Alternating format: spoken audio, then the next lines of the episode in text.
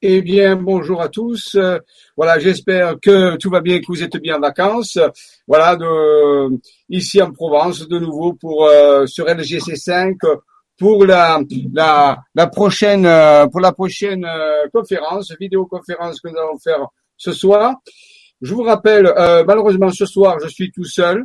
Je suis tout seul et hum, mon ami euh, donc Robin est en vacances, il est sur euh, parti et là il ne peut pas avoir de connexion internet ce soir, donc je serai tout seul pour pouvoir vous parler. Si jamais il y a un problème quelconque, dites-moi-le. S'il y a un problème de son, s'il y a un problème de quoi que ce soit, euh, dites-moi-le euh, que je puisse euh, donc y remédier le plus rapidement possible. Voilà, donc j'espère que, vous passez de bonnes vacances, que tout va bien. Voilà, donc euh, j'ai les, premières questions qui commencent à arriver. Bonsoir Jean-Michel, merci pour cette conférence et, et tout un partage. Bisous d'Oli, ben, bisous d'Oli aussi, c'est notre ami qui se trouve du côté de Sète et c'est la personne qui va m'aider dans normalement dans les ateliers. Donc j'ai trouvé une personne donc très sympa qui va m'aider euh, dans les ateliers euh, qui vont qui vont suivre bientôt dans la semaine. J'en parlerai tout à l'heure. Euh, nos neurones vont se régaler. Bon, j'espère qu'ils vont pas fondre avec la chaleur. Parce qu'ici en Provence, il fait chaud, mais ce soir on a du vent. Donc, ça va mieux, ça va beaucoup mieux, mais il fait très chaud.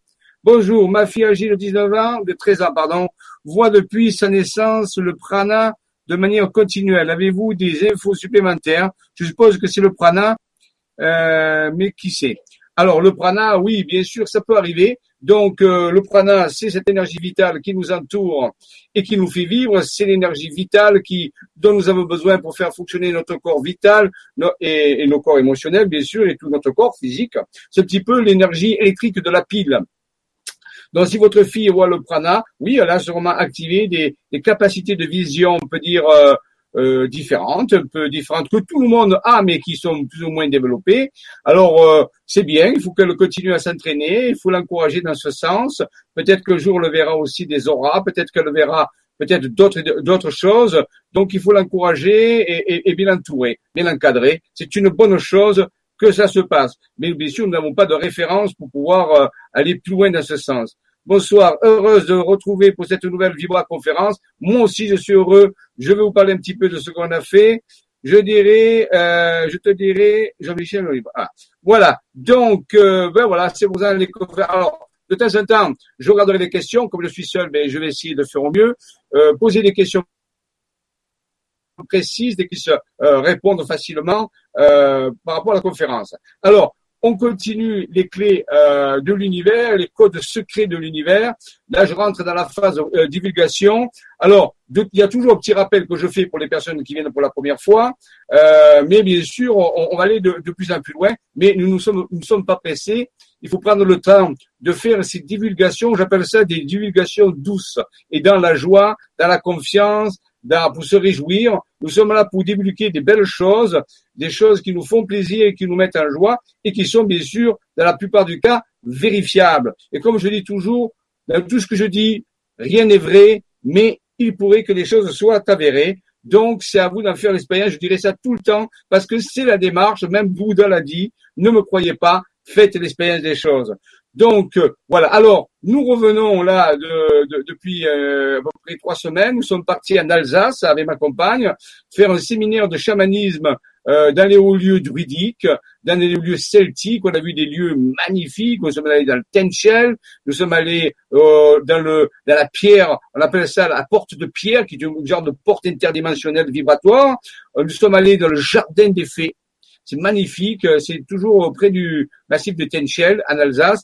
Et nous allons aussi aller à l'endroit, je vous recommande, si un jour vous allez par là, le jardin de Merlin. Le jardin de Merlin, c'est un fabuleux site mégalithique euh, qu'on a, a redécouvert il n'y a pas très longtemps. C'est très préservé et j'ai jamais vu ça de ma vie. Il c'est magnifique. Il y a des, des dolmens, des menhirs et tout un complexe de mégalithes organisés comme le comme pour reproduire un petit peu le, le système solaire avec les saucisses d'été, les saucisses d'hiver. C'est fabuleux. Et nous avons fait donc euh, pendant trois jours, nous avons nous, sommes, nous avons fait des alliances avec les esprits de nature, car il ne faut pas les oublier. Les esprits de nature sont fondamentaux, fondamentaux pour la vie sur Terre, pour notre conscience, surtout que nous avons reçu des informations qui nous disent, qui peuvent nous aider dans le processus de l'ascension de notre conscience vibratoire et aussi dans la reprogrammation cérébrale. Et bien sûr, ils nous apportent aussi beaucoup de joie et beaucoup de paix et d'harmonie. Donc les esprits de nature, il faut beaucoup faire des alliances avec eux, car c'est très important. Donc trois jours en Alsace, c'est très très très bien passé. On a eu quelques peu de pluie parce que ben, c'était à l'époque où il y avait un petit peu de bouleversement climatique. Voilà. Ensuite, nous sommes partis, euh, nous sommes partis à, à Paris pendant une semaine. Euh, nous avons activé Paris. Alors j'avais fait la conférence sur Paris, Paris euh, alchimique Paris secret, que j'ai donné une conférence sur LGC5 il y a quelques mois, pour annoncer ce voyage. Et là, ça a très très bien marché. Par contre, il a fait très chaud. Il a fait très chaud à Paris. Et là, on a fait de très belles activations, de très belles activations qui nous ont permis euh, de, de, remettre la, la, la, capitale un petit peu vibratoirement en, en ordre. Euh, et curieusement, avec toutes ces activations que nous avons fait sur les grands axes solaires de Paris, l'axe d'Apollon, euh, tous les grands travaux, j'avais parlé de Mitterrand, de François Mitterrand, les, connexions des axes. Alors moi, je rentre pas dans la politique ni dans les avis de, euh, importe peu. Je rentre dans le phénomène énergétique et donc dans tous ces, tous ces grands travaux qui ont été faits et qui permettent de d'activer Paris. Nous sommes bien sûr allés à Notre-Dame et là nous avons vécu de, des, des informations très importantes au niveau ben, de l'arche, de l'arche l'arche de l'alliance et nous avons beaucoup travaillé avec sa vibration, on est beaucoup revenu. Alors je dis pas que l'arche de l'alliance est, est reliée à Paris, mais je dis qu'on a, on a trouvé des informations reliées à l'Arche de l'Alliance et, euh, et, surtout on a beaucoup travaillé aussi sur Versailles. Versailles avait le secret de l'Atlantide.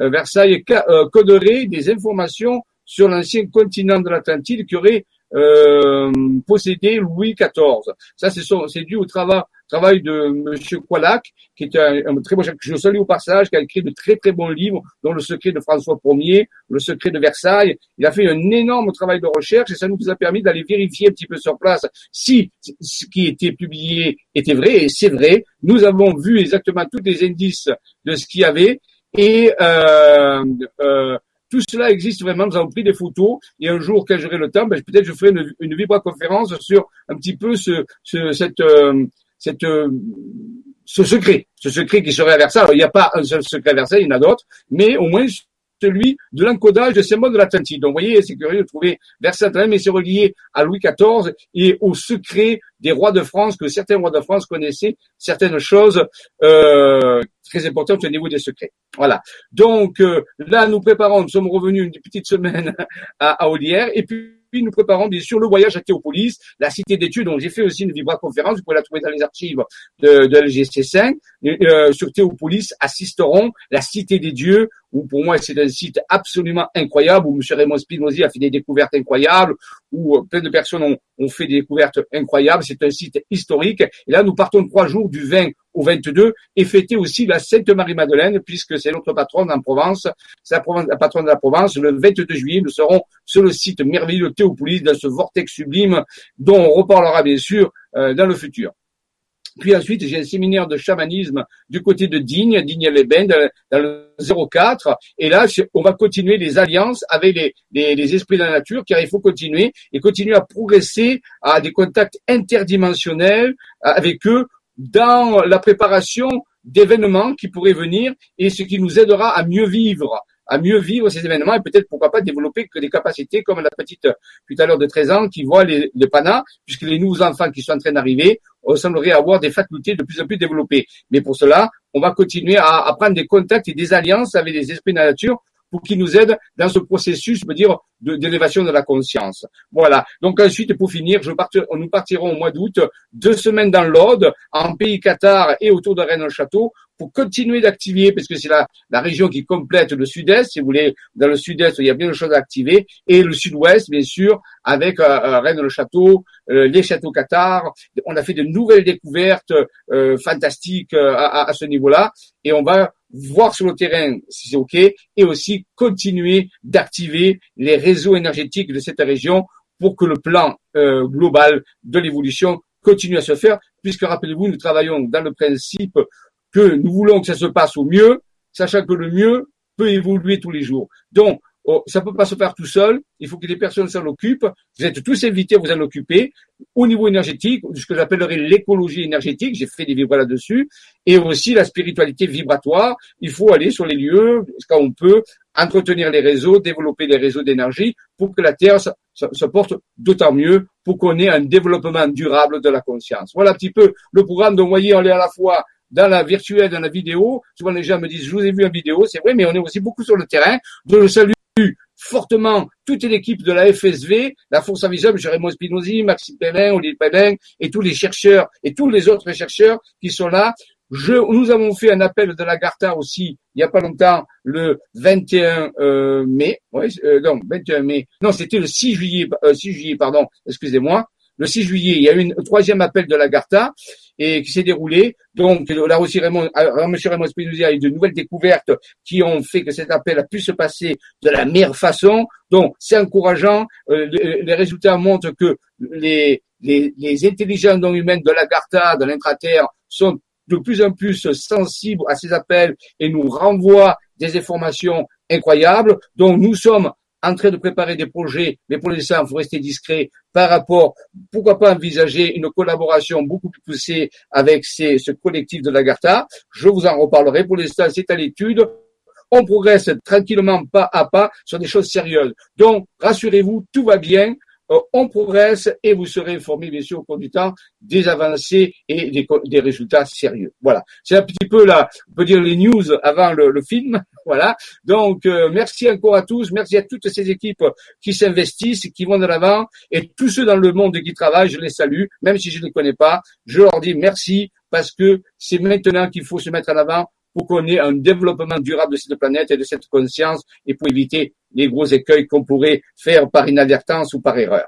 Voilà. Bien, nous allons donc commencer euh, cette euh, Vibra conférence. Je vous ai préparé un petit diaporama. Alors, je vais le suivre. Alors, j'ai plusieurs diaporamas. Maintenant, je vais suivre un fil qui est les divulgations douces de ces processus, de ces codes secrets de l'univers, qui, je rappelle, sont faits à la fois en reliant des sommets de montagne entre eux, selon une symbolique, selon une écriture particulière, selon une, voilà, et aussi parfois on va voir avec des dolmens, des menhirs, et aussi aussi par des églises et des chapelles.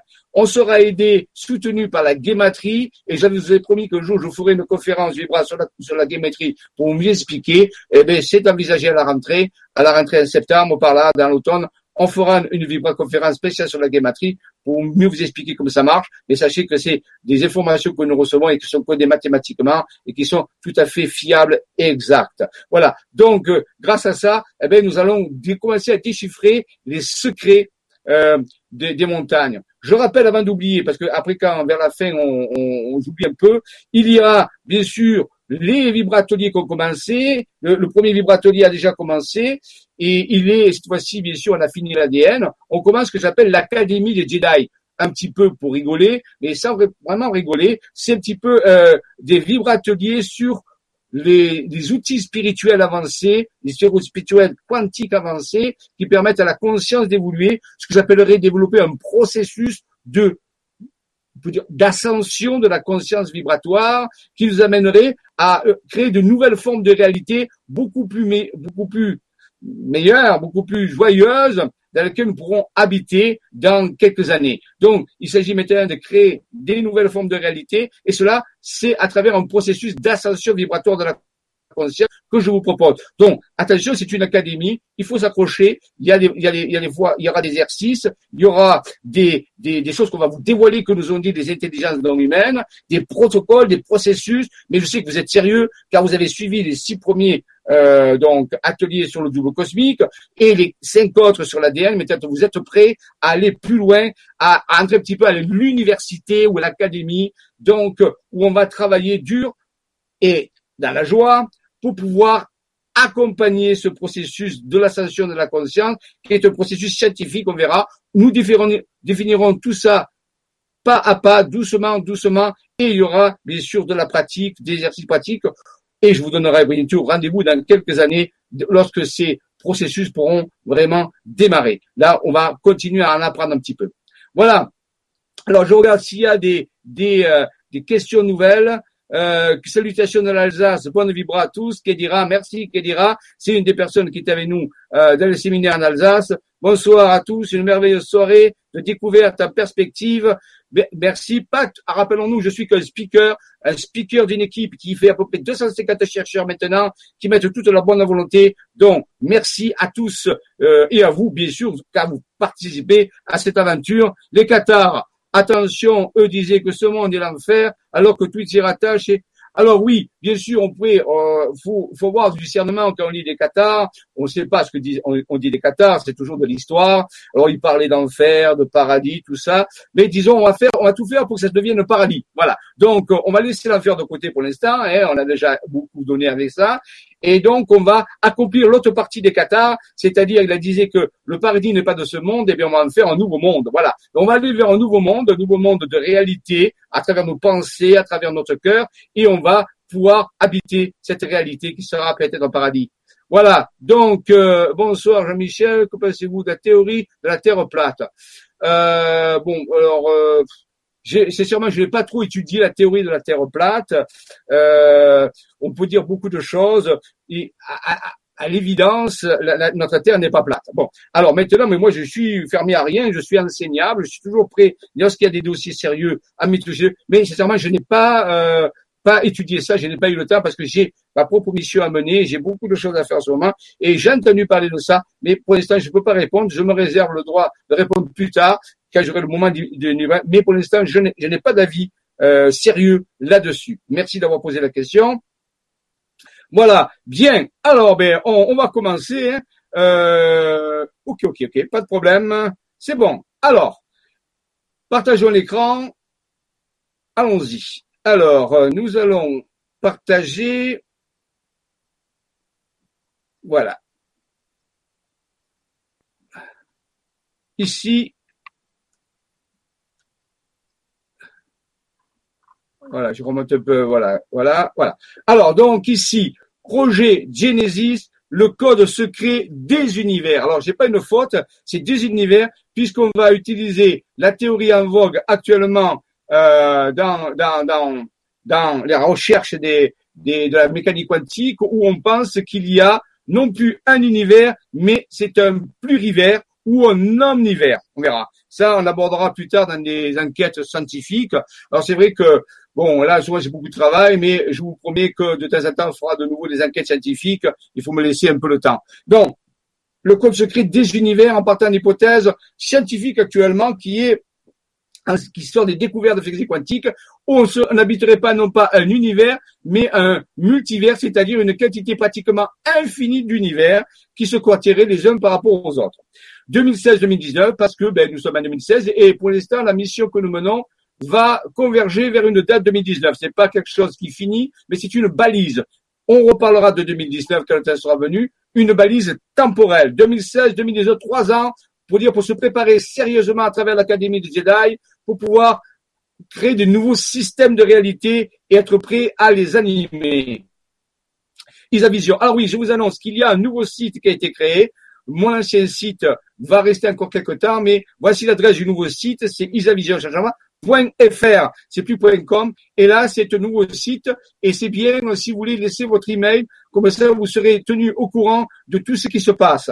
Donc, les gens qui voudraient aller voir simplement sur le site et laisser leur email, ce serait bien. Comme ça, c'est un site qui me permet d'envoyer des newsletters, des informations et de vous donner des informations. Donc, ceux qui veulent aller sur isavision.fr et non plus .com, hein, Le nouveau site est déjà plus élaboré et dessus vous trouverez au début comment laisser votre email pour recevoir des newsletters. Donc, rappelez-vous, le club des aventuriers, des aventuriers du monde intérieur, c'est ce qui nous intéresse. Bon, bien sûr, c'est la présentation habituelle. Mon épouse, ma compagne, Marie-Losée Voilà. Alors, nous préparons une conférence très particulière parce que euh, euh, euh, Marie-Losée Voilà est allée aux Philippines. Elle a pu faire ce voyage, est allée voir les guérisseurs philippins et elle est passée avec nous euh, un certain nombre de jours. Elle s'est fait soigner aussi parce qu'il fallait qu'elle se fasse soigner. Et elle va nous témoigner de certaines choses très étonnantes, très particulières qu'elle a vécues avec le groupe où elle est allée. Donc on prépare une vibra-conférence sur le secret de la guérison, on peut dire, euh, particulière, énergétique, psychoénergétique des Philippines, avec des témoignages directs. Bien sûr, nous retrouvons nos chercheurs habituels, M. Spinozzi, Maxime Pellin, Odile Pellin, et tous les autres. Je ne veux pas en faire la liste, mais ils sont nombreux et je les salue. Voilà. Alors, ce secret est relié au Code Maya, on l'avait dit, à l'événement 2012. Pour moi, le Code Maya a été le point de départ, l'année 2012. On va pas regoter dessus, que ce soit 2011 ou 2012, ça change pas grand-chose. Mais, disons, c'est quelque chose qui, qui, qui va de l'avant, qui pour moi a déclenché un mouvement que nous allons suivre. Je dirais un mouvement de sept ans. De 2012 à 2019, il y a quelque chose qui, qui est en train de se mettre en place pour que la prochaine balise soit 2019. Et ça tombe bien puisque c'est sept ans. Sept ans c'est pas 2012-2019. Sept ans comme sept sept jours de la création. On peut dire que chaque année est un jour où on va créer notre avenir, créer une nouvelle forme de réalité, mais je rappelle, basée sur la joie, sur le contrôle de la pensée positive, sur le cœur et sur des choses qui nous élèvent et non pas qui vont nous rabaisser. Voilà, donc ça concerne avant tout, nous travaillons sur la France, mais bien sûr ça concerne le monde entier, mais ça concerne avant tout actuellement la France. 2011-2012, le Code Maya, euh, un jour aussi, si on a le temps, on fera une émission sur le Code Maya parce que c'est quelque chose de vraiment très intéressant à voir. Il y a des parties de ce Code Maya dont il n'a jamais été vraiment abordé et qui sont fondamentales à connaître. Nous travaillerons aussi avec des symboles qui sont la clé de vie appelée Ankh ou clé du ciel. C'est un symbole que j'utilise beaucoup et que nous avons beaucoup trouvé dans nos résultats et dans nos trouvailles, dont la clé de vie qui a des propriétés radioniques très particulières. Donc on va utiliser cette clé pour ouvrir la clé du ciel et ce ciel n'est pas à l'extérieur comme on pourrait le croire, mais plutôt à l'intérieur de nous, comme on a découvert avec l'être intérieur, le double cosmique. Donc c'est une clé qui ouvre le ciel à l'intérieur de nous et nous allons y aller. Je vous propose d'y aller. D'une certaine façon, ce secret est relié à des phénomènes étranges qui se déroulent partout dans le monde depuis une trentaine d'années, c'est vrai. Le phénomène ovni, le phénomène des glyphes céréaliers ou des géoglyphes quantiques montagneux. Le, les glyphes céréaliers, c'est le fameux crop circle. Et je crois qu'il y a de nouveaux crop circles qui sont arrivés, qui sont en train d'arriver euh, donc euh, en, Angleterre pour trouver des sites qui en parlent. Et je crois que le premier qui est arrivé, c'est un pentagone, une étoile à cinq branches. Ensuite, les glyphes, les géoglyphes quantiques montagneux, c'est toutes les découvertes de Raymond Spinozzi, de Maxime Pellin et d'autres personnes. Ça, c'est un petit peu nos crop circles à nous, les crop circles qui sont vraiment inexplicables. Voilà, ovni, intelligence non humaine, je préfère ce terme que dire extraterrestre, puisqu'il va regrouper à la fois les, des, êtres qui pourraient venir de l'espace, de l'espace-temps, mais qui pourraient aussi venir de dimensions parallèles de la conscience. Faut pas l'oublier, hein, ou des dimensions intérieures, dont le phénomène est très complet. Donc j'appelle ça des intelligences non humaines. Pour explorer ça, je rappelle, pour explorer ces domaines, il faut que nous ayons des outils qui vont avec. Les outils physiques, les yeux, les, cinq sens, l'ouïe, les yeux. Alors l'ouïe, la vue, le toucher, l'odorat et, et l'olfaction sont des sens de perception externe qu'on utilise régulièrement dans notre vie couramment, mais ils ne sont pas forcément très adaptés à explorer les dimensions intérieures et les autres dimensions. Pour cela, on a ce que l'on appelle une circuiterie interdimensionnelle, je le rappelle, je sais que vous savez ça, mais c'est bien de le rappeler de temps en temps, et qu'il faudrait la développer un peu. Là, vous avez des images qui montreraient comment se structure, grâce à des tubes d'énergie, à des chakras, à des, à des vortex, comment se structure votre circuiterie interdimensionnelle. Et c'est à travers ça que vous pouvez détecter, mesurer percevoir les autres dimensions d'existence, les dimensions vibratoires. Donc, souvent les gens me disent, oui, mais moi je ressens pas. Mais il y a des méthodes, ça s'apprend, c'est un système d'apprentissage. Dans l'Académie de Jedi, on fera des modules aussi, de, donnera de petits conseils de comment développer ce, ce qu'on appelle ce ressenti cellulaire, cette vibration cellulaire, comment on peut utiliser des codes d'activation où on peut améliorer ses perceptions. Et dès que les gens commencent à ressentir vraiment la, la vibration la nature, eh bien, ils sont beaucoup plus heureux parce qu'ils sentent quelque chose. Donc, c'est vrai que nous devrions ressentir ces choses-là. Et ça s'éduque, ça, ça demande un certain travail, mais on y arrive très bien. Donc, n'oublions pas que nous avons une circuiterie interdimensionnelle euh, dans nos auras. C'est un petit peu comme la jeune fille tout à l'heure qui voyait le prana. Eh ben, elle doit utiliser certaines de ces euh, système de perception vibratoire pour voir euh, ce prana, alors que nos yeux physiques ne sont pas du tout adaptés à cela. Voilà. Alors, je vous ai parlé tout à l'heure de Paris, donc je vais quand même en reparler parce que ça fait partie des codes secrets. Euh, que ce soit des montagnes qui configurent des symboles, des images, des dessins, des, des textes, vous verrez, que ce soit des, des, des crop circles, des, des dessins qui apparaissent dans des champs, que ce soit fait aussi par des mégalithes, ou des alignements de mégalithes, ou que ce soit fait par d'autres choses, euh, c'est pas nouveau. Euh, depuis la, nuit des temps, il y a eu des messages qui ont, été inscrits, dans la géographie. Mais bien sûr, à l'époque, on n'avait pas des cartes aussi précises que maintenant, on n'avait pas des satellites, on n'avait pas des GPS, donc c'était plus difficile. Et on va retrouver de temps en temps la trace de ces messages qui ont été laissés par ces initiés. Et là, il y a un livre exceptionnel que si vous pouvez vous procurer et lire, il est très très bien, il s'appelle la, Rose de Notre-Dame, j'en ai déjà parlé pour Paris, mais là je, je parle dans cette conférence, écrit par Félicien, c'est le nom, aux éditions Membré. Et c'est ce livre qui nous a servi un petit peu de fil conducteur pour activer la, la, la Paris. Le Paris, j'appelle Paris ésotérique. Euh, Paris, j'appelle la capitale ésotérique.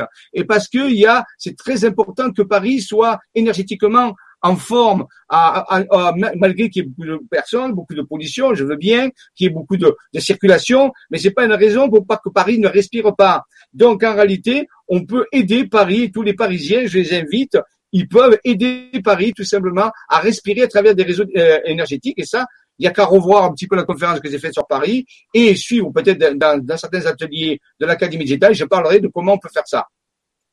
Donc, ce livre qui, euh, qui, voilà, qui, qui, qui, montre comment la France peut être innervée, dire au, niveau de l'énergie du courant tellurique, qu'on appelle les veines du dragon, qu'on appelle aussi euh, la ouivre, la tarasque, le drac, tout ça, c'est les noms même chose. Le dragon, eh bien, en réalité, c'est un peu le réseau nerveux de la planète, de la je dirais de la planète, mais de, d'ici, de, du pays, de la France, et ce, ce, ce réseau parcourt. Et bien sûr, lorsqu'il passe à travers des lieux comme Paris, ou comme des grandes villes comme Arles, Toulouse, Chartres, c'est tous des hauts lieux sacrés qui ont, qui ont une importance au niveau énergétique. Rappelez-vous de ça. C'est bien de faire de l'écologie euh, physique, c'est-à-dire de respecter la nature, de, recycler les déchets, euh, de faire attention à la surconsommation d'énergie, euh, à la pollution, tout ça. Mais il y a aussi la pollution euh, on peut dire énergétique. Et ça, c'est vraiment important. Elle vient en premier. Dès qu'un lieu est pollué énergétiquement, il s'agit qu'après, il devient un dépotoir physique. Et ça amène des dégradations. Donc, la, la, le nettoyage des lieux, la, la, est-ce que les énergies circulent bien dans le réseau énergétique? Du dragon de la France, on l'appellera le dragon si vous voulez, euh, est, fondamental pour diminuer le taux de pollution physique. Pensez-y. Donc, si vous habitez une région où il y a, eh bien, vous pouvez travailler sur les réseaux et nettoyer ces réseaux. Il y a bien plein de façons de le faire, mais déjà avoir la volonté de le faire. Voilà. Donc, c'est sur ces réseaux que sont implantés, bien sûr, les euh, les euh, les, les, les, structures énergétiques. Alors voilà, je remonte un petit peu la, la, la, diapo que j'avais montré sur Paris, dans la conférence, la conférence Paris, et on a fait ces lieux, on est allé activer, alors ils ne sont pas tous, hein, euh, là c'est les grands axes, on est allé activer ces lieux pour que Paris puisse mieux fonctionner, euh, puisque c'est la capitale de la France. Et peut-être que nos dirigeants vont prendre de meilleures, des, des, décisions meilleures, si vous voulez, euh, pour la France, euh, si Paris respire un peu mieux. Donc, on a fait ce travail pendant une semaine. Nous sommes allés et ailleurs aussi, bien sûr, un peu autour de Paris. Voilà. Donc ça, vous voyez, on a une cartographie, ça existe. Vous le trouverez dans le livre. Vous le trouverez dans le livre euh, Félicien. Hein, voilà, à ce niveau-là. Voilà, donc ici, je vous montre. Alors, c'est monsieur Alain c'est mon ami Alain qui, qui a refait ces, ces schémas et je le remercie. Donc, vous voyez ici, euh, vous voyez l'ensemble des connexions euh, de Paris. Ça oublie la géométrie sacrée. Je ne vais pas refaire la vibra conférence puisque je vous l'ai fait. Vous avez qu'à vous y reporter sur YouTube et vous verrez une, une meilleure explication. Alors, il n'y a pas que Paris. Hein. La plupart des grandes villes peuvent obéir à des schémas de géométrie. Vous pouvez vous-même les chercher et les trouver si vous faites guider par votre être intérieur en, état guidé par l'être intérieur, vous pouvez trouver, révéler la géométrie sacrée de votre ville et euh, pourquoi pas ça servir pour aller travailler sur l'écologie énergétique. Ça, c'est un travail spirituel très intéressant pour le, pour le futur et pour le présent et pour le futur. Très très bien. Hein. Donc, vous voyez, on l'a fait sur Paris et ça m'a ça a bien bien marché. Voilà. Donc ici, euh, euh, en, parlant du centre de, centre de, Paris, qui est Notre-Dame, la, cathédrale Notre-Dame, eh bien, on a trouvé que les anciens Templiers avaient, euh, euh, grâce aux compagnons du devoir, installé pendant 200 ans, j'en ai parlé déjà, elle est magnifique, ça, ça existe. La rose de Notre-Dame, c'est la connexion de toutes les cathédrales et les églises en France, d'une certaine façon. Ça génère une rose énergétique, et ça, ça peut dire, c'est le support de la spiritualité. C'est le support vibratoire de la spiritualité. Euh, qui, qui, nous permet de vivre. Donc, vous voyez, si les réseaux sont bien nettoyés, ben, cette rose, elle respire. C'est un petit peu comme un mandala qui fait respirer le pays. Inspire, expire, inspire. Et vous veillez à ce qu'il soit bien bien, bien en rythme. C'est pour ça que les, les, Templiers ont mis 200 années et ont dépensé des fortunes colossales avec des compagnons du devoir pour installer dans ce territoire français, ça déborde un peu, hein, ça va en Allemagne, ça va un peu en, en, Italie, un petit peu en Espagne, un peu en Angleterre, cette rose cathédrale qui, je rappelle, démarre de Notre-Dame de Paris, qui est la cathédrale dédiée à Notre-Dame, qui est une cathédrale qui contient des informations alchimiques, faut le savoir, hein, pour décoder. Voir pour cela les vidéos de Monsieur Burestenas, qui est un alchimiste. Il en parle de Notre-Dame de Paris. Voilà. Donc, vous voyez ici l'agrandissement de cette rose. Donc, ça fait partie des codes secrets de l'univers. C'est un code secret, mais qui a été élaboré ici par des hommes. Des hommes ont installé pendant 200 ans, ont mis beaucoup d'efforts, beaucoup de science, beaucoup de, de, de, volonté, de joie aussi, à construire cette rosace merveilleuse qu'il a. Alors, c'est bien de la faire respirer, de la nettoyer et de la stimuler par nos pensées d'amour et de compassion. Bien sûr, dans, dans cette rosace, euh, il y a des vortex, j'en ai parlé dans les différentes vibra-conférences. Alors, j'avais fait deux vibra-conférences sur l'écologie énergétique.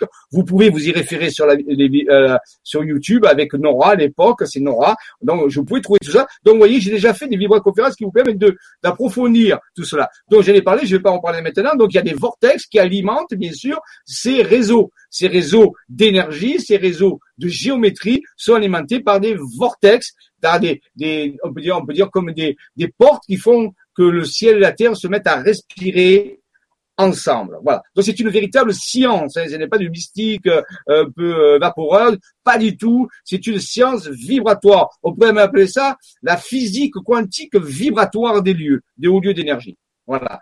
Voilà. Alors il y a, je voulais vous parler de signes d'une grande découverte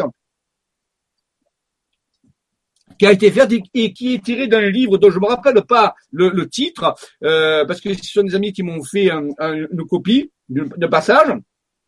Et ces Templiers, et, et, avant eux, les druides, avant eux, peut-être d'autres peuples avant, pourquoi pas des, des salons aussi de l'Atlantide, avaient euh, mis en place ce réseau. Et ils appelaient, et un de ces réseaux énergétiques qui va compléter la rose de Notre-Dame, qui est aussi un autre code secret de l'univers, c'est on l'a appelé l'étoile de Nantes. Et, le rectangle magnétique. On va en parler un peu ce soir parce que là aussi, vous pouvez le vérifier. C'est une structure extraordinaire qui est reliée d'une certaine façon à Stonehenge, ce fameux site mégalithique très mystérieux qui se trouve en Grande, en Grande-Bretagne, dans le sud de Grande-Bretagne, pas très loin des endroits où il y a les crop circles. Faut savoir, dans le triangle de Avebury, ce qu'on appelle. Et donc, euh, là, il y a Stonehenge. Et donc, il y a une connexion vous allez voir. Alors, je vais pas vous raconter toute l'histoire parce que c'est un peu trop long. Peut-être qu'un jour, on fera une émission spéciale là-dessus. Mais je vais vous montrer quelques résultats. Voilà. On a retracé grâce à des données qui ont été données dans ce livre d'une personne qui a écrit ce livre et qui est sérieuse. À, on a pu retracer, en reliant des villes entre elles, une étoile à six branches qui est centrée sur la ville de Nantes. Alors, pas tout à fait euh, Nantes, mais euh, Saint-Georges à côté, euh, euh, donc euh, oui, je crois que c'est Saint-Sébastien, sur, pas Saint-Jean, Saint-Sébastien sur Loire, à côté de Nantes. Et là, il y a un, un, un mégalithe, un, genre de, on peut pas dire mégalithe, c'est un, un, obélisque qui a été mis en place sur un sur un carrefour. Et il semblerait que ce soit le centre de cette étoile, à Saint-Sébastien sur Loire. Euh, donc un méga, une espèce de, de oui, de voilà, de, de d'objets euh, en, en, pierre hein, qui a été mis là dans un croisement et euh, ça c'est intéressant. Et on voit cette étoile à six branches qui euh, se développe et qui, qui apprend une grande partie de la France et, et qui a avoir des propriétés. Alors les anciens connaissaient ces propriétés et savaient que celui qui était capable de faire vibrer cette étoile pouvait euh, réguler de façon très puissamment les réseaux énergétiques de la France et d'autres pays qui étaient reliés. C'est un peu comme un régulateur, une valve de régulation. En plus, le, symbolisme de l'étoile à six branches, rappelle aussi l'étoile de David au sol de Salomon, c'est l'union harmonieuse du ciel, de la terre, ou du féminin, du masculin. Donc en réalité, ça veut dire que cette étoile, ce, ce, complexe énergétique qui, qui est là, pourrait aider à réguler cette respiration de cette, ben, ce qu'on a vu tout à l'heure, de cette rose des cathédrales. Donc malgré que peut-être que cette étoile est antérieure à, la construction des Templiers de cette rosace. Donc peut-être qu'elle s'appuie dessus. Voilà. Donc c'était c'était une étoile qui était connue des sociétés, on peut dire discrètes, des sociétés parfois qu'on appelle secrètes, qui était connue aussi euh, par le Troisième Reich. Euh, allemand qui est venu faire des enquêtes. Alors ça, on en parlera quand un jour, si un jour je vous développe le sujet. Le, le Troisième Reich était très intéressé par la, les, les, effets de cette, de cette étoile à tel point qu'il a détaché, euh, euh, on peut dire, une équipe de, de, chercheurs, voilà, du Troisième Reich, qui sont venus et qui ont commencé à étudier, à retrouver le schéma de cette étoile pour la faire fonctionner. Et ensuite, donc, euh, on voit voilà, on voit ici la partie du livre qui en parle. Donc, vous voyez, il y a, tout un tracé. Donc, je remercie euh, mes les, des collaborateurs de Nantes qui ont Gabriel, Yves Morin. Je les remercie parce que c'est eux qui ont remis à goût du jour, qui ont fait le tracé à partir des données du livre et qui ont pu mettre à, à, à jour cette, cette étoile qui était le secret des anciens. Et on pense que les Templiers et les druides connaissaient cette étoile. Hein, voilà. Donc voilà un petit, peu comment ça fonctionnait, donc les tracés à l'époque. Vous voyez qu'il y a un lien avec Stonehenge ici et un lien avec aussi d'autres lieux. On l'appelle l'étoile magnétique euh, de Nantes. Magnétique puisqu'elle a comme une action magnétique sur le réseau énergétique. Vous voyez qu'elle est connectée à Chartres, qui est une euh, cathédrale alchimique, pas non loin de Paris, reliée à Clairvaux, l'abbaye de Clairvaux, où a résidé euh, donc Saint Bernard de Clairvaux, un des fondateurs de l'ordre des Templiers. Citeaux aussi, euh, c'est une des abbayes qui est donc euh, de, donc où, où, habitait Bernard de Clairvaux, les fameux cisterciens, les moines cisterciens. Donc en réalité, vous voyez, il y a voilà. Alors, à côté de cette étoile est aussi un carré particulier dont le centre est occupé par la ville de Sens. C'est curieux, S-E-N-S, ça donne un sens à tout ça, avec toujours des lieux très particuliers, des lieux comme euh, Bourges, Chartres, Reims, où on sacrait les rois, ainsi de suite, et pas loin de la ville de de Clairvaux le cite aussi. Et donc, euh, c'est le carré magnétique de l'entre. Les deux doivent être connectés. Le carré magnétique et l'étoile magnétique sont connectés tous les deux pour faire fonctionner ce réseau énergétique. Voilà. Et moi-même, j'ai pu, euh, en continuant le travail, faire apparaître qu'il y avait un deuxième carré qui pouvait se développer et que le schéma était incomplet. Et donc, on a fait apparaître un deuxième carré et c'est avec ces deux carrés que le schéma pouvait fonctionner correctement. Parfois, il faut compléter les recherches. Euh, parfois, les, les, anciens nous livrent pas tout le résultat, mais nous permettent de, continuer à faire des recherches dessus. Donc, l'étoile magnétique de Nantes avec ses deux carrés est une construction très ancienne, connue des druides, je rappelle, des putains des templiers, des moines cisterciens, des templiers, de tous ces réseaux de connaissants et qui nous ont légué cette, cette, ce cadeau pour dire que nous puissions utiliser à, pour réguler l'énergie de, la France et, aussi des autres pays, puisqu'il y a des réseaux qui s'interconnectent, et tout ça, bien sûr, pour améliorer le fonctionnement de Paris et de la France en, en général. Tout ça relié, bien sûr, à la rose des cathédrales.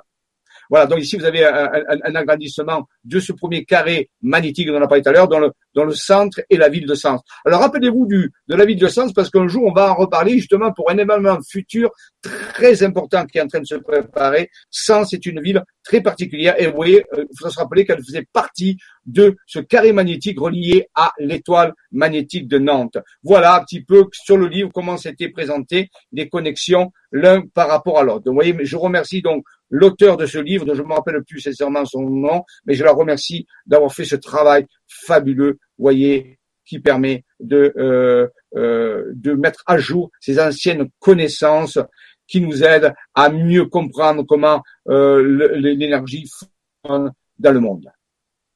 Voilà. Vous voyez, il y a de nombreux. Alors, nous avons fait d'autres découvertes aussi, et ça fait partie des codes secrets. Donc tout ça, c'est des codes secrets. Bien sûr, des codes géométriques, des codes, verra numériques, on verra des, ainsi de suite. Donc l'univers semblerait être un grand architecte qui utilise la géométrie, les, euh, les nombres pour pouvoir euh, faire fonctionner euh, ben, lui-même, son organisme en réalité. Alors ici, nous avons vu un lieu, ici, euh, vous avez vu que près d'un lieu, là, de l'étoile, si on tire, oui, c'est un, un, endroit très particulier, on verra tout à l'heure pourquoi. Lorsqu'on passe ici à la ville de Lusignan. Lusignan, c'est la ville de Mélusine, de la fameuse euh, légende de la fée Mélusine, euh, et qui une fée, fée serpent fabuleuse. Et euh, Mélusine, très très euh, intéressant mythe. Euh, je vous intéresse, je vous invite à vous y intéresser. C'est pas le but ce soir de trop diviser, mais Mélusignan, la fée, la fée serpent, la magnifique fée serpent, euh, qui euh, a fait parler d'elle et qui a encore beaucoup de, de beaux vestiges à l'époque. Donc Lusignan. Ah maintenant, ça a passé par la ville de Draguignan. Et la ville de Draguignan, c'est la ville des dragons. Faut le savoir. C'est donc le nom de Draguignan. C'est là où il y a l'infanterie le, euh, des chars pour la France et qui s'entraîne dans le camp Juers, qui est un, un, un, un parc euh, dans le Verdon, un parc dans le Verdon et, euh, et le Juers. Donc la ville de Draguignan, vous voyez ici, vous avez le blason de la ville de Draguignan. Donc ici, on a la fée dragon, la fée mélusine, la fée serpent, Draguignan, et ici un lieu, un lieu ici. Alors qu'est-ce que ce lieu? Alors, tiens, avant d'y aller, voici le fameux obélisque que je parlais tout à l'heure, qui est le centre de l'étoile magnétique de Nantes à Saint-Sébastien-sur-Loire. Vous voyez, euh, c'est vraiment intéressant de le voir euh, ce obélisque qui paye, qui paye pas de mine, mais il est le centre. Alors si un jour vous allez par là-bas, et si vous essayerez de le trouver, je vous dis pas où il est, ce sera votre mission de retrouver ce euh, magnifique obélisque qui est le centre, on peut dire virtuel, de cette étoile magnétique, de cette étoile à six branches de Nantes.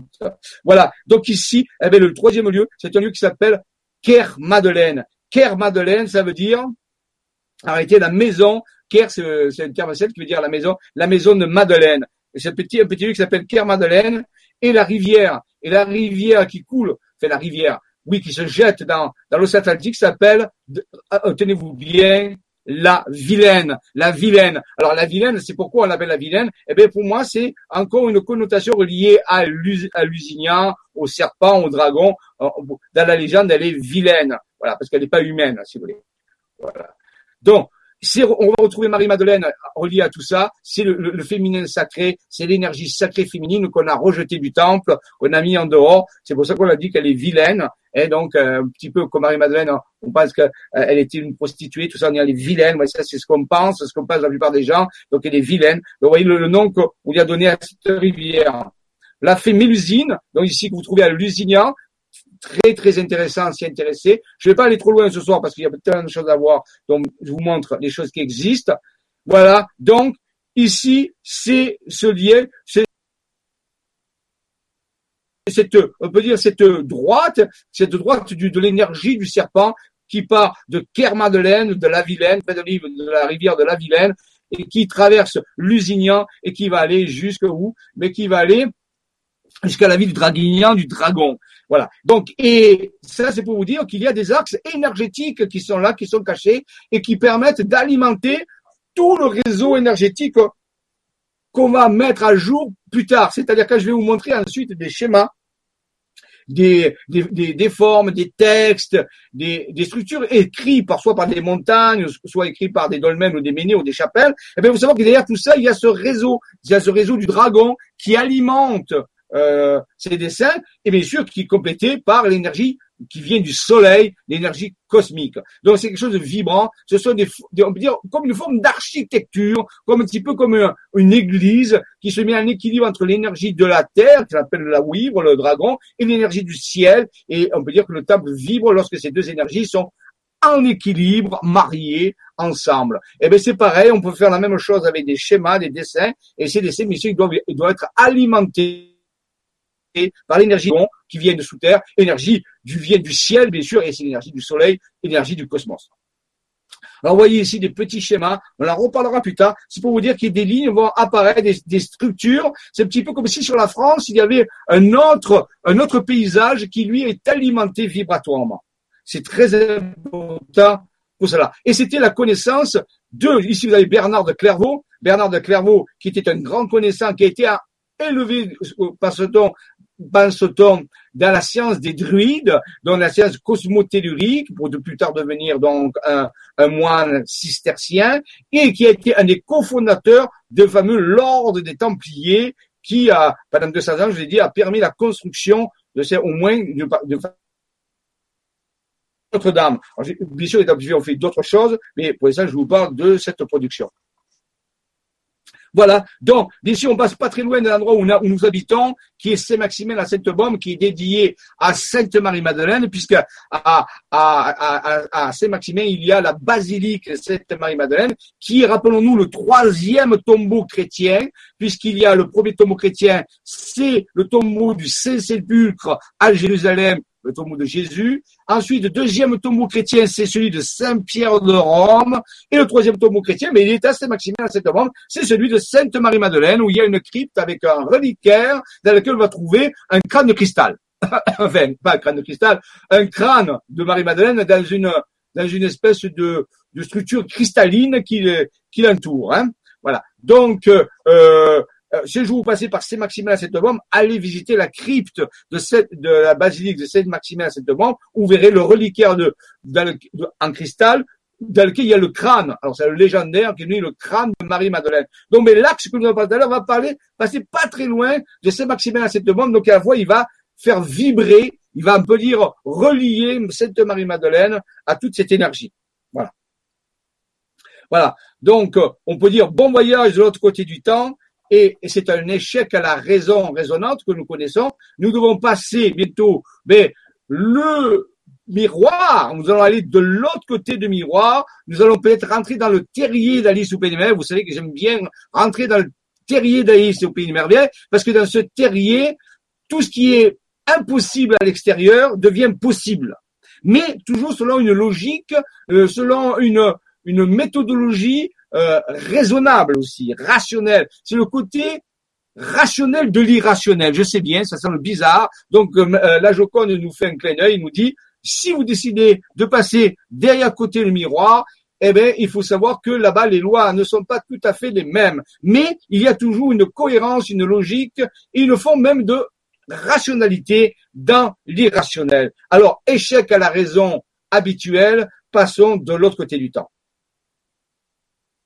Je vous rappelle qu'il y a des, des agroglyphes. Ici, c'est un agroglyphe qui représente un œil dans une pyramide. C'est un symbole d'illumination, c'est un symbole de connaissance. Je ne vais pas rentrer dans les détails. Je sais que certains ont des, avis partagés là-dessus, c'est pas mon but. Seulement, je présente cet agroglyphe comme étant, ben, nous, on va prendre seulement que ce symbole. On va enlever toutes les connotations, on dire, négatives. On va garder les connotations positives. C'est simplement un soleil, une illumination de cet œil qui va nous faire voir les choses d'une façon différente. Voilà, donc rappelez-vous qu'il y avait euh, des euh, crop circles. Alors bien sûr, avec Nora, à l'époque, il y a eu beaucoup, beaucoup d'émissions de, qui ont été faites sur les crop circles. Donc je ne vais pas vous faire des émissions sur les crop circles, c'est mon but, mais de vous montrer certains types de crop circles qui parlaient de ces phénomènes d'énergie. Vous en avez un ici qui, est, qui a apparu le 17 juillet 1991 et qui raconte en réalité un événement qui pourrait se passer sur Terre et qui concerne à la fois des énergies électriques et des énergies magnétiques. Donc, je ne vais pas le détailler trop précisément, mais c'est un crop circle qui met en scène une prophétie, on peut dire, énergétique, d'écologie énergétique, en nous mettant en garde que si nous ne faisons pas attention à ce déséquilibre d'écologie énergétique, nous pouvons avoir des perturbations, et ça a déjà commencé, des perturbations dans notre façon de vivre. Donc nous devons veiller à réguler, à changer euh, notre façon de voir les choses pour euh, euh, remettre en équilibre cette, écologie énergétique a été, on peut dire, dégradée, déplacée.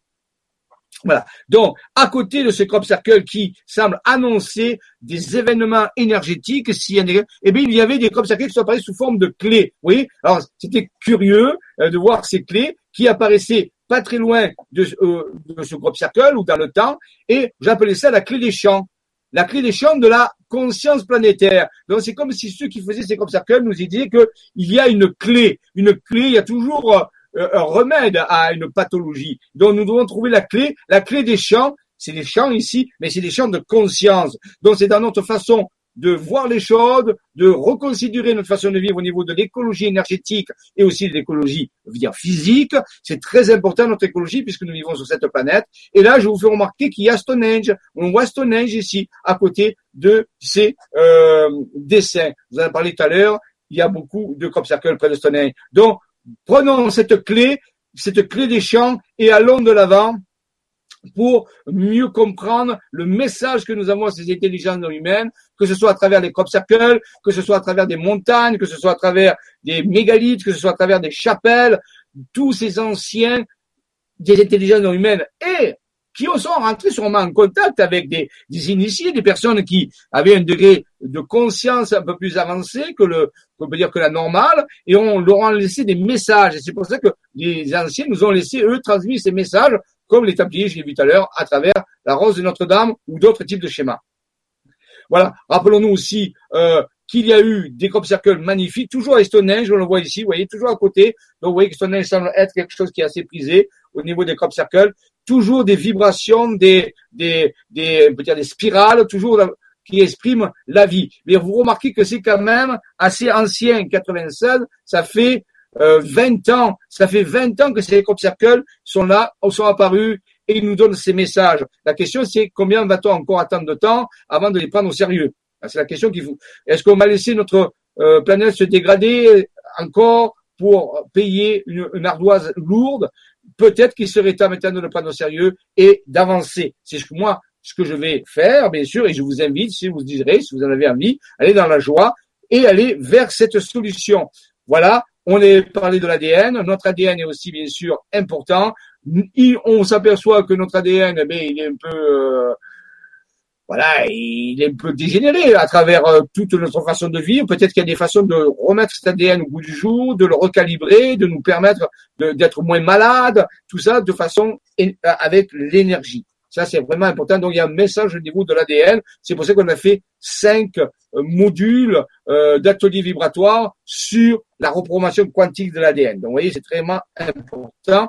Je vous représente aussi celui-là de comme ça qui, qui, les personnes, c'est pas moi qui l'appelais comme ça. On l'appelait le jour du destin, le jugement dernier ou encore la fin des temps. C'est encore un message des anciens ou des intelligences humaines qui nous disent, ben, vous arrivez à la fin d'une période, maintenant il serait temps de faire la transition à autre chose. C'est pas la fin du monde, rassurez-vous, mais c'est quelque chose qui doit être accompagné. C'est-à-dire, c'est un passage vers une autre façon de vivre. Et les anciens nous ont laissé ce message sous forme de magnifique groupe cercle qui est appelé le jour du destin. Alors faisons que ce destin soit le meilleur possible, euh, mais ne laissons pas les choses aller comme ça. Là, ça serait dangereux. Voilà. Euh, donc, euh, voyez, euh, ça, c'est connu, hein, mais ce sont des dossiers sérieux. Euh, on peut s'y appuyer dessus. Hein, ce n'est pas quelque chose qu'on peut balayer comme ça d'un trait de main en disant ce sont des, des, bêtises, tout ça. bon, tout le monde peut avoir son opinion, et moi je respecte l'opinion de tout le monde, mais je pense qu'il faut à un moment donné être sérieux et à étudier les choses correctement pour, se faire une opinion qui tienne le coup. Donc, ce sont des choses sérieuses euh, et il n'y a pas qu'une source, il y a plusieurs sources qui nous vont dans ce sens pour nous aider à décoder les codes secrets de l'univers. L'univers nous parle à travers des dessins, à travers de la géométrie, à travers euh, des, des, parfois des messages, et il faut quand même à commencer à écouter. Hein, voilà, parce que nous faisons partie de cet univers, faut le savoir. Hein. Donc, c'est le message des Mayas, c'est le message des Mayas. Entre autres, il y en a eu d'autres, d'autres, d'autres peuples qui nous ont laissé ces messages, le message des pyramides, le message des Mayas, des Incas, le message des Grecs, le message euh, d'autres peuples qui nous ont laissé ces messages, des Amérindiens, les Hopis, qui ont tous laissé des messages qui euh, nous parlent de cette prise euh, de conscience de cette transition planétaire que rappelons-nous que nous venons la meilleure possible, mais pour cela il faut prendre les choses en main, il faut aller de l'avant en critiquant personne, en jugeant personne, mettant le temps est dépassé, nous allons simplement aller de l'avant,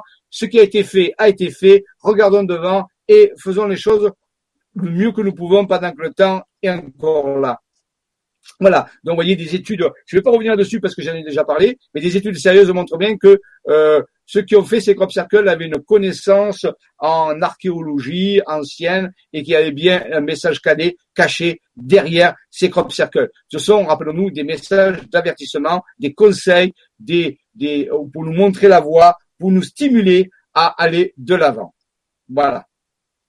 Alors, pour bien comprendre le, code secret de l'univers, il faut connaître un petit peu ce qu'il y a dans l'univers. Alors, je sais bien que tout le monde n'a pas fait d'études d'astrophysique ou d'astronomie ou de physique, je sais bien ça, mais regardez, j'ai pris pour cela illustrer une revue qui s'appelle Science et Vie Junior. Donc, vous voyez, c'est fait pour les enfants, donc je pense que tout le monde va pouvoir suivre. Donc, c'est un numéro spécial, numéro 55, justement. Il date de janvier 2004. Donc, vous voyez, c'est pas récent et il parlait sur la Voie lactée. Alors je rappelle que la Voie lactée, c'est le nom de notre galaxie. Voilà, c'est la galaxie dans laquelle nous habitons. Il y a à peu près 200 milliards d'étoiles dans notre galaxie. Euh, et, euh, et la prochaine galaxie la plus proche de la nôtre, on peut dire qu'une galaxie c'est comme une cellule, si vous voulez. Et entre deux cellules, eh bien, il y a du vide, il y a l'espace-temps.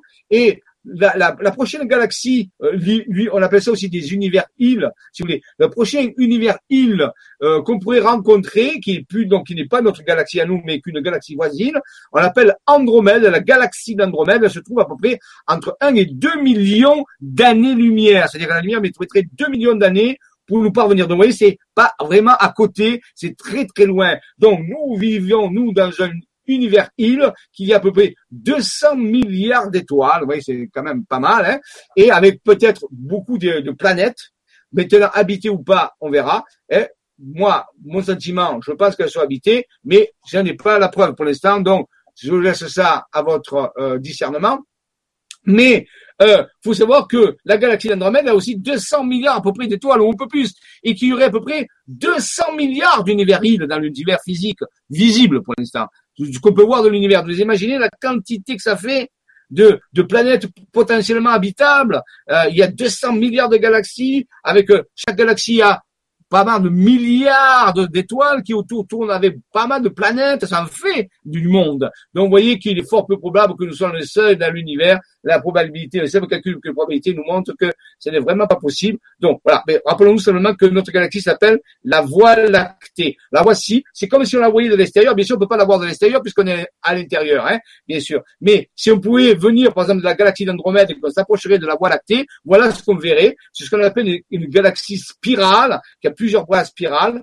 Et au centre, il y a ce qu'on appelle le noyau galactique qui abriterait, comme toutes les galaxies, on pense maintenant, un immense trou noir, ce qu'on appelle un trou noir cosmique, qui a plusieurs milliards de masses euh, de notre Soleil, si vous voulez, comme une étoile qui s'est effondrée sur elle-même, qui a créé une espèce de, de gros aspirateur qui, qui aspire l'espace et le temps. Donc, ce serait au centre de notre galaxie.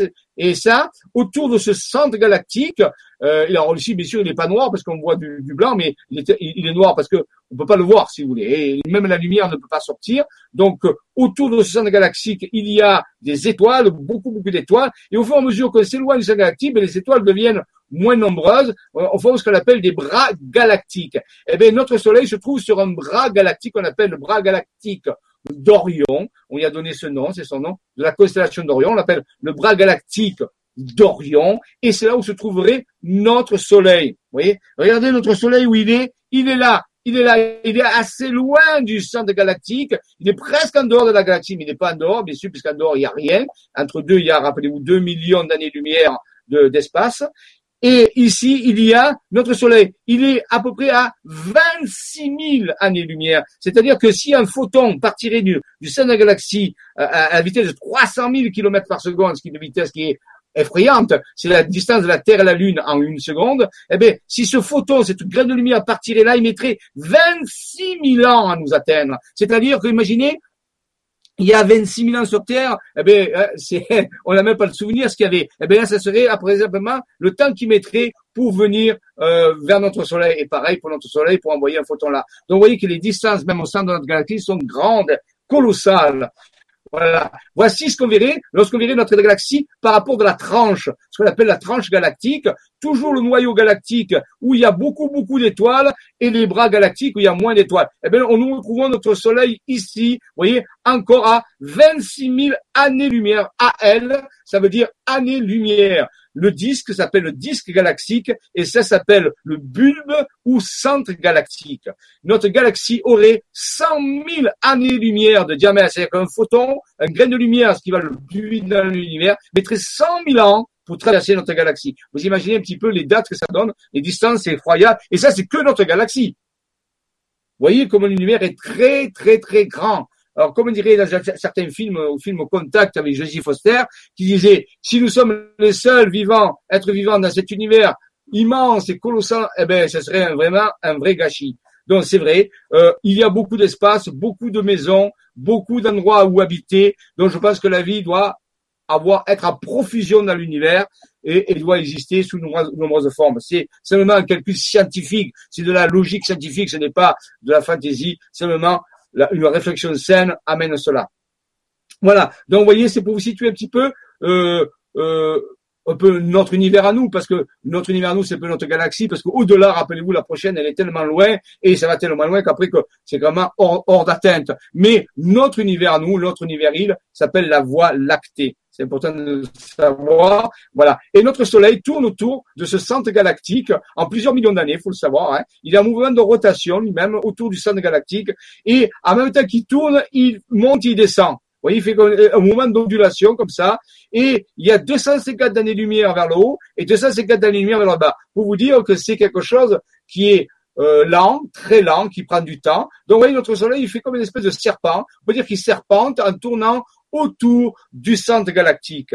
Et ce que, pour expliquer ce que disaient les Mayas, le fameux message des Mayas disant, oui, vers 2012, il y a quelque chose, ce que vous appellerez les années 2012, il y a quelque chose qui va se passer, eh bien, notre soleil se trouvait sur le, sur le, on peut dire, le disque galactique. Il se trouvait aligné avec le noyau, avec le bulbe galactique, ce qui n'est pas toujours le cas, puisque rappelez-vous, il peut monter et il peut descendre comme ça. Donc, et là, quand il coupe ce qu'on appelle le plan écliptique galactique, eh ben, c'est un événement particulier.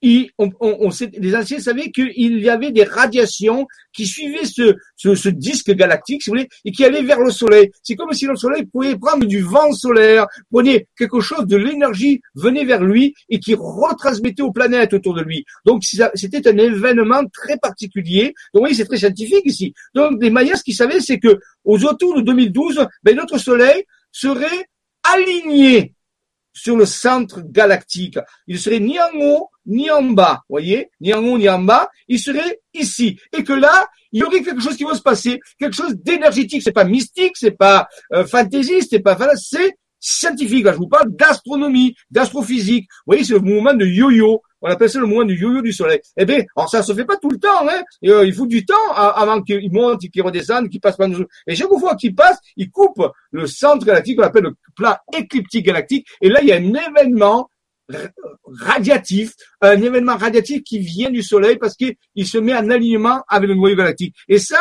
c'est ce que les anciens savaient. Et c'était ça le fondement de la spiritualité, parce qu'ils savaient que chaque fois que ça se faisait, il y avait des modifications dans la conscience au niveau biologique, mais aussi au niveau de la conscience. Et c'est pour ça qu'ils nous ont donné tous ces avertissements. Et tous les peuples anciens qui connaissaient ces systèmes, ben, nous ont donné tous des avertissements. Et il se trouve que cette période, c'est maintenant. Ça, vous pouvez le vérifier, c'est tout à fait scientifique, c'est connu. Notre Soleil est en train de couper le plan écliptique galactique. Il a commencé dans les années un petit peu avant 2012. Il va le continuer un petit peu après. Et pendant toute cette période, il y a des choses qui peuvent se passer. C'est vraiment important de le comprendre. Voilà. Donc, et pour ceux qui voudraient faire un peu des, un petit peu aller plus loin, eh bien, voyez, ça, c'est le plan écliptique galactique où se trouve notre Soleil, quand il le coupe, c'est-à-dire maintenant. Eh bien, les planètes qui tournent autour du Soleil ne tournent pas dans le plan écliptique galactique, mais dans un autre plan qu'on appelle le plan écliptique solaire, et que les deux plans, le plan écliptique galactique et le plan écliptique solaire, font tous les deux un angle de 60 degrés. Donc, vous voyez, il y a une, géométrie très spéciale. Vous voyez, ça, c'est, ils sont pas alignés, ils sont un angle Et curieusement, 60 degrés, ben, c'est l'angle que fait, en réalité, les triangles dans l'étoile de David, le fameux euh, étoile qu'on a vu tout à l'heure, dans l'étoile magnétique de Nantes, rappelez-vous. On a ici, on a des angles de 60 degrés. Ah, excusez-moi. 60 degrés. Voilà ici. Alors, curieusement, l'angle que font les deux plans écliptiques, le plan écliptique galactique et le plan écliptique du Soleil, du système solaire, lorsqu'il se coupe, lorsque le Soleil se trouve à un point particulier euh, de cette période qu'on appelle une période que nous vivons maintenant, eh bien, l'angle n'est pas n'importe lequel. Il fait 60 degrés. Donc, c'est un code secret de l'univers. Ça, c'est un code secret. C'est un code secret numérique qui mesure un angle. Un angle, c'est aussi une géométrie. Et quelle géométrie? Ben, c'est l'étoile à six branches qu'on a vu tout à l'heure dans l'étoile magnétique de Nantes.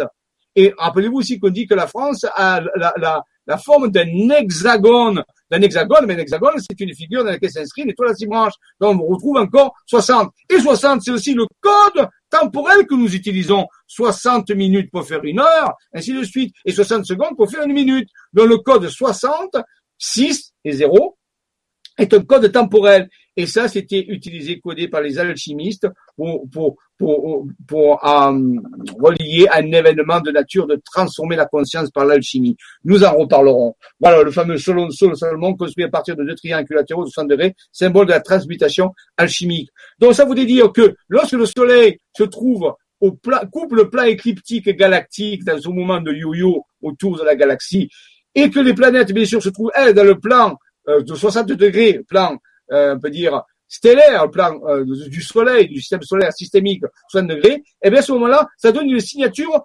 alchimique. Ça veut dire quoi? Ça veut dire la possibilité de transmuter l'état de conscience, de passer à autre chose, de transformer, ce que les anciens disaient, transformer le plan de la matière en or, en our, aour, or, aour, en hébreu, la lumière. Donc, c'est une opération de transmutation alchimique qui était annoncée, alchimique bien sûr de la conscience, pas du métal, euh, pas du métal plomb, bien sûr, à ce niveau-là. Donc, vous voyez, c'est comme ça que les anciens nous communiquent ces informations.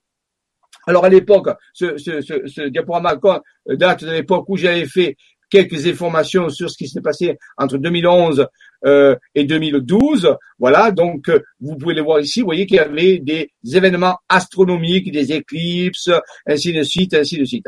Alors, tout ceci, bien sûr, on en reparlera plus tard. Donc, vous pouvez le regarder, prendre conscience des événements, mais on le redétaillera dans d'autres vibra-conférences où je vous parlerai mieux de la nature de cet événement alchimique qui, pour moi, balayer la période 2012-2019.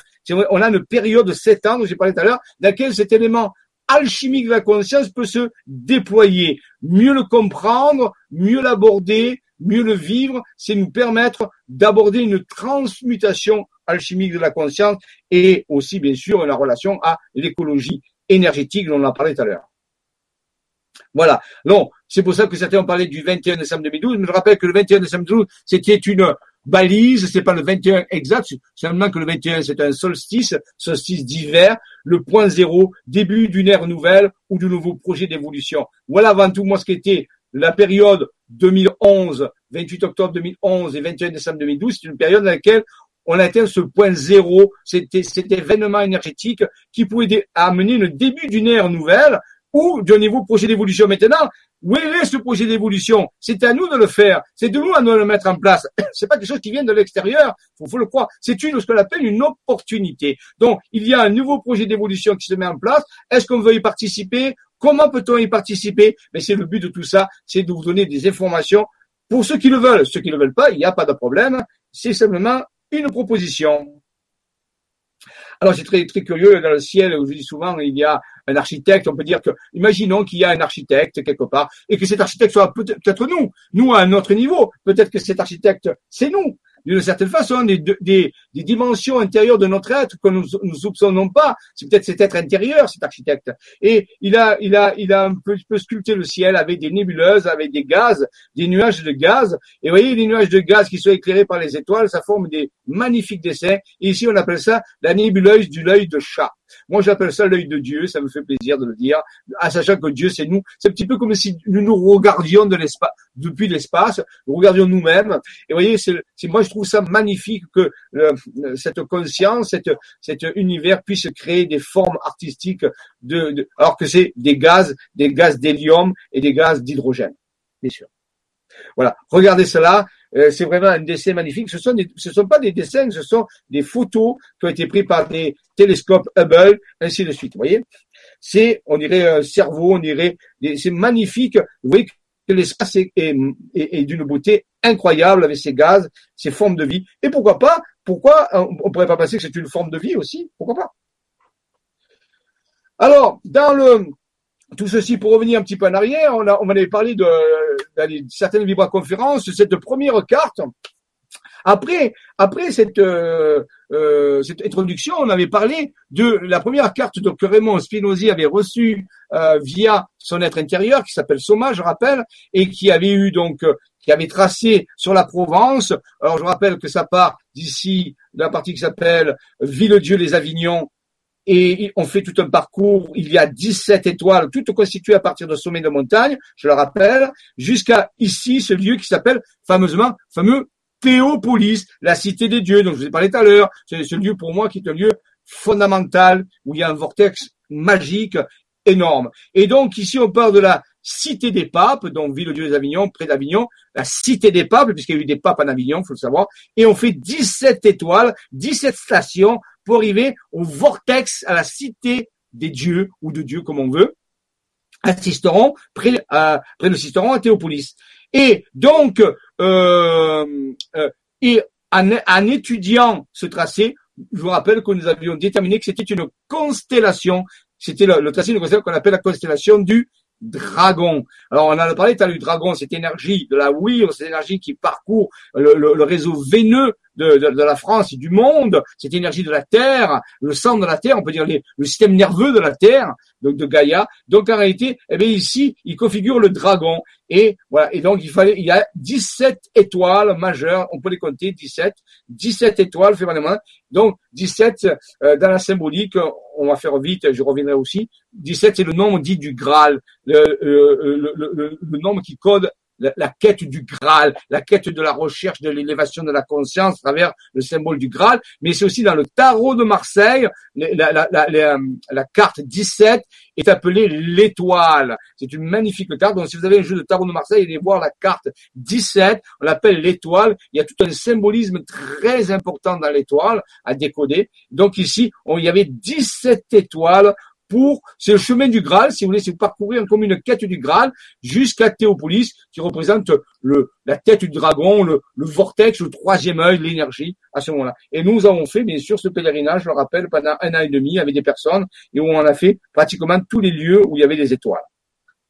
Donc voilà, c'était notre premier, notre premier euh, travail sur le code secret de l'univers, le code géométrique secret de l'univers, parce que nous a dit, eh bien, il faut réveiller le dragon. Il faut que ce dragon énergétique soit réveillé et il ne peut le faire que par la conscience à des humains. Il y a des humains, certains humains doivent utiliser leur conscience d'amour, leur conscience de compassion, leur conscience de maîtrise de la pensée positive, en se reliant à des lieux énergétiques, parce que tous ces lieux sont des lieux énergétiques. On a fait de l'écologie énergétique, rappelez-vous, et on a réveillé le dragon. Il fallait le réveiller le dragon pour qu'ensuite, ben, ce dragon puisse euh, nous révéler les trésors puisqu'un trésor, un, dragon garde toujours des trésors, les trésors de la terre, les trésors de la géométrie et de la géographie sacrée. Donc je remercie encore Raymond pour avoir euh, permis, grâce à son intérieur, de nous révéler ce, ce glyphe, euh, ce magnifique glyphe qui a, nous a permis de travailler sur l'écologie énergétique pendant un an et demi. C'était autour des années, il euh, faut savoir, 2004, 2005. Donc vous voyez, c'est euh, assez vieux. Vraiment, ensuite, j'avais parlé aussi, a eu d'autres révélations. Une fois que vous ai dit qu'on a parcouru le sentier du Graal à travers le code secret de l'univers. Donc, vous voyez qu'il y a plusieurs codes. L'univers nous donne des codes, des codes à résoudre, mais on ne va pas rester assis sur sa chaise. On va aller aussi sur le terrain. Et à ce moment-là, au fur et à mesure qu'on a déverrouillé un code secret, eh bien, il nous donne le code suivant. Donc, ce sont des codes progressifs, doucement, on progresse comme ça. Et le prochain code qu'il nous a donné, c'est toujours à travers Raymond à l'époque, avec son être intérieur, qui a révélé la coupe du Saint Graal. J'en parlais tout à l'heure, le chiffre 17, le chiffre 17 qui est l'étoile, qui est aussi le nombre du Graal. Eh bien, il nous a révélé que derrière tout ça, il y avait le Graal. Le Graal, c'est cette quête spirituelle, quête spirituelle de la conscience, de la vibration, qui, je rappelle, se fait à travers les deux clés, les deux clés, une clé de la connaissance, de la maîtrise de la pensée positive, ou la pensée co-créative, et deuxième, la clé du cœur, la clé de la compassion, du cœur en paix, de ce que Jésus appelait la paix du cœur. Que la paix du cœur soit avec vous, que la paix demeure. C'était vraiment important d'avoir ces deux clés. Et ça, c'est cette quête qui nous amène au Graal avec les, bien sûr, les sommets de montagne dans le fameux Verdon. Rappelez, on en a parlé tout à l'heure. Le Verdon qui est gardé par la ville de Draguignan. On en parlé tout à l'heure. Donc, vous avez vu cet axe qui part de Kermadeleine, de la Vilaine, qui passe, qui passe à travers l'étoile magnétique de Nantes, qui traverse toute la France, qui va, va, bien sûr, taper sur la ville de Draguignan, Dragon, qui lui cache le secret, le trésor quel trésor? Le trésor du Saint Graal, le trésor de la quête. Alors, on pourrait dire, ça y est, c'est fini, on a fini la quête, on a trouvé le Graal. Non, bien sûr, c'est simplement le début. On nous disait, ben, c'est la quête du Graal, vous avez réveillé le dragon, et bien maintenant, on va, et ça va partir, et au cours du temps, bien sûr, d'autres codes vont sortir petit à petit. Je rappelle aussi que la conférence avait montré ça, que côté de ce, de ce dessin, au même endroit, un autre dessin est apparu à travers les yeux de Raymond et de son, de son être intérieur, qui s'appelle le dessin qui est marqué Dieu. Dieu, donc, apparaît à côté du Saint Graal. Euh, ça, c'est vraiment important. Je rappelle que le mot Dieu est la même valeur que le mot Graal, qui est la même valeur que Magdala, qui est la même valeur que le mot joie, avec la guématrie 39 en partant du principe que A égale 1, B égale 2 et Z égale 26, vous ferez le calcul par vous-même, vous calculerez la valeur de chacun de ces mots, vous verrez, elle vaut 39. Donc, c'était, alors, vous pourriez dire, oui, ça y est, il part dans la mystique avec Dieu. Non, mais Dieu, on peut le concevoir de différentes façons. On peut le concevoir comme un champ d'énergie quantique fondamental, le fameux point zéro. Euh, euh, mais on peut dire aussi, c'est le développement interespèce unifié. Vous voyez, ça peut être un acronyme. Le développement inter des espèces, interespèces unifiées. Interespèces unifiées. Donc, vous voyez, c'est un concept. Ça peut être un concept. Voilà. Donc, je ne vais pas euh, diminuer Dieu, mais en réalité, on peut voir Dieu comme on veut. Ce n'est pas un problème du moment qu'on reste logique et cohérent. Donc, Dieu, c'est le Graal, c'est aussi Magdala, c'est aussi la joie. C'est surtout la joie. Donc, vous voyez, cette quête, c'est la quête du mont joie, c'est la quête de la joie, la quête du Graal, c'est la quête de joie. Donc il faut être dans cette, dans cette, euh, dans cette, dans ce ressenti, dans cette perception émotionnelle de la joie. C'est ce que j'appelais la signature du Graal. Vous voyez? Et voici le code. Lorsqu'on les met ensemble, ces trois dessins, et eh bien sûr, on s'aperçoit qu'ils sont superposables. Là, j'ai fait des calques et j'ai superposé géographiquement et on voit que eh bien, le dragon, il est bien gardien du Saint Graal qui lui-même cache Dieu, c'est-à-dire le concept du champ quantique primordial dans lequel tout est issu. Vraiment à ce niveau-là. Hein Donc, voyez, les codes secrets de l'univers commençaient à se révéler. Il fallait les mettre ensemble puisque chacun est un code. Le dragon est un code. La coupe du Saint Graal est un code. Le mot Dieu est un code. Et vous voyez que les trois codes vont ensemble. C'est bien cohérent, logique. Mais rappelez-vous aussi que Dieu égale Graal. Donc, mathématiquement, à travers la guématrie, il y avait bien une correspondance. Et dans la logique aussi, il y avait cela. Donc, le pèlerinage des étoiles, c'est le parcours qui permet de réveiller le dragon. Et ça va révéler le vaisseau alchimique du Saint le vaisseau alchimique étant un terme d'alchimie, c'est-à-dire l'atanor, le récipient, le, le, peut dire, le réacteur dans lequel se fait la transmutation de la conscience pour atteindre l'état de développement interespèce unifié, c'est-à-dire de cette compassion, de cette vision unifiée des choses. Et rappelez-vous que tout ça, ça vaut 39. Eh bien, au même endroit, je le rappelle, le chiffre 39, le nombre 39 est apparu par les montagnes aussi, toujours par Raymond Spinozzi. Donc, vous voyez, on avait le, le quatrième code, le code secret de l'univers 39 lui-même, la valeur mathématique guématrique du mot Dieu, du mot Graal, du mot joie du mot Magdala. Rappelez-vous que Magdala, tout à l'heure, on a vu Marie-Madeleine dans Ker Madeleine, l'axe, je l'ai appelé Madeleine Mélusine, dragon. Donc elle est là. Il y a son code, c'est Magdala, Myriam de Magdala, c'était le nom de Marie-Madeleine. Et donc ici, 39, avec une étoile au-dessus, l'étoile à Saint-Moise qui représente entre autres la fameuse étoile qu'on a vu tout à l'heure dans le tarot, la, lame 17, mais aussi qui représente l'homme réalisé, l'homme pentagrammique, l'homme, l'homme qui a fait sa transmutation de la conscience. Donc, les codes commençaient à pleuvoir, on recevait de plus en plus de codes pour nous encourager. L'univers nous parle à travers des codes, à des codes géométriques qui sont universels. Et voyez, et lorsqu'on rajoute, qu'on superpose définitivement les, tous les codes qu'on a obtenus, le code, je rappelle, du dragon avec 17 étoiles, le code de la coupe du Saint Graal, le code de Dieu des UEU, le code de 39 écrit par les montagnes et l'étoile, tout va en même temps tout va se superpose et on dirait que l'étoile sort du Saint Graal, c'est-à-dire que l'homme qui a fait la quête du Graal sort transmuté, il est pentagrammique, on appelle ça un pentalpha, il est transmuté, l'homme est réalisé. C'est le secret peut-être de Léonard de Vinci,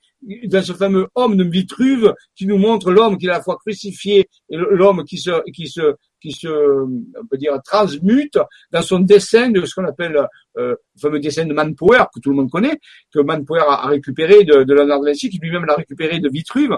Et donc ce fameux dessin, c'est le pentalpha, c'est l'homme réalisé. Alors un jour on l'expliquera. Alors le dragon, est là, il marche, et il nous dit, fascinant, n'est-ce pas? Et regardez, ce jour-là, je faisais des recherches sur Internet euh, il y a longtemps, et puis un jour je suis tombé sur cette image, ce gif animé. Je n'en revenais pas. Regardez, quelqu'un a dessiné, a fait un gif animé sur Internet, que j'ai pris l'image sur Internet. Et regardez, on retrouve le Graal avec l'étoile qui sort dans la, ici la l'ogive, on peut dire d'une d'une cathédrale. J'étais halluciné, j'ai dit c'est un, coup d'œil de synchronicité de l'univers qui m'avait fait trouver juste un gif qui pouvait illustrer le dessin avec les montagnes, avec l'étoile. Ça, c'est un clin d'œil de l'univers. L'univers adore nous parler par les synchronicités, en faisant converger les événements ensemble, sans qu'il y ait de lien, on peut dire de causalité. Il n'y a pas de lien de causalité entre le fait que Raymond ait trouvé ces codes de montagne dans le Verdon et le fait que la personne ait dessiné ce ce gif. Il n'y a pas de causalité. Et pourtant, ils sont tous les deux liés par un lien au-delà de l'espace-temps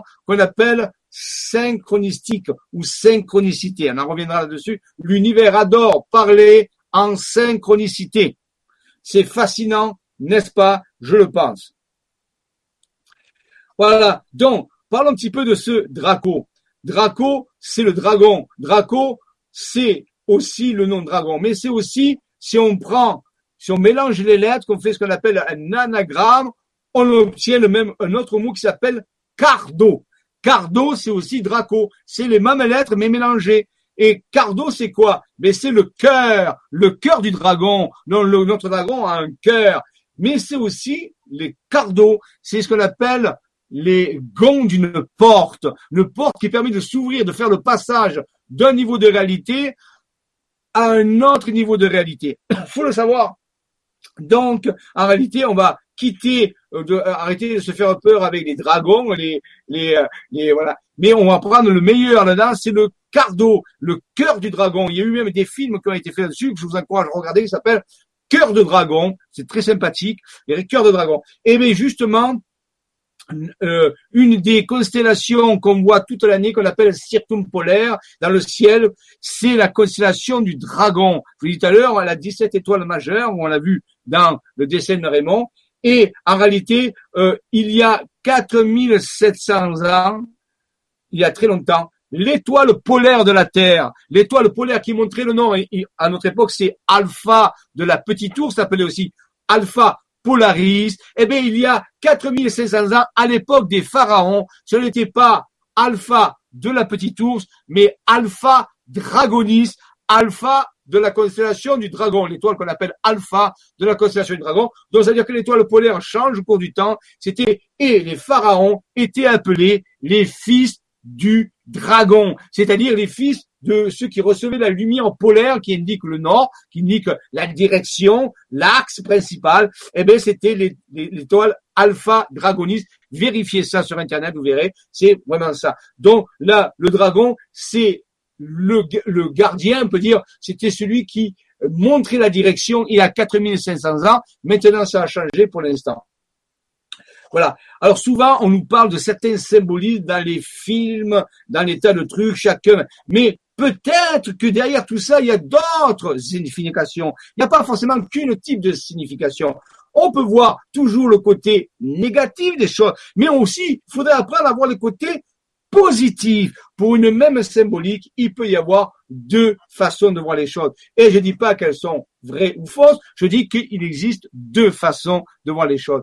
Moi, j'ai simplement choisi, avec l'équipe avec laquelle nous travaillons, de voir le côté positif des choses. Donc, c'est la question que je vois. Et si tout était à revoir, et à revoir, justement, à revoir de nouveau, c'est-à-dire quittons la façon toujours négative de voir les choses, et si on ne voit les choses de façon positive. Voilà. Alors, je vais faire une petite pause, peut-être pour s'il y a des questions, hein, puisque c'est 9h30. Euh, euh, Alors, je vais voir si je peux euh, arrêter le partage d'écran pour l'instant. Voilà. Alors, les questions, voyons voir.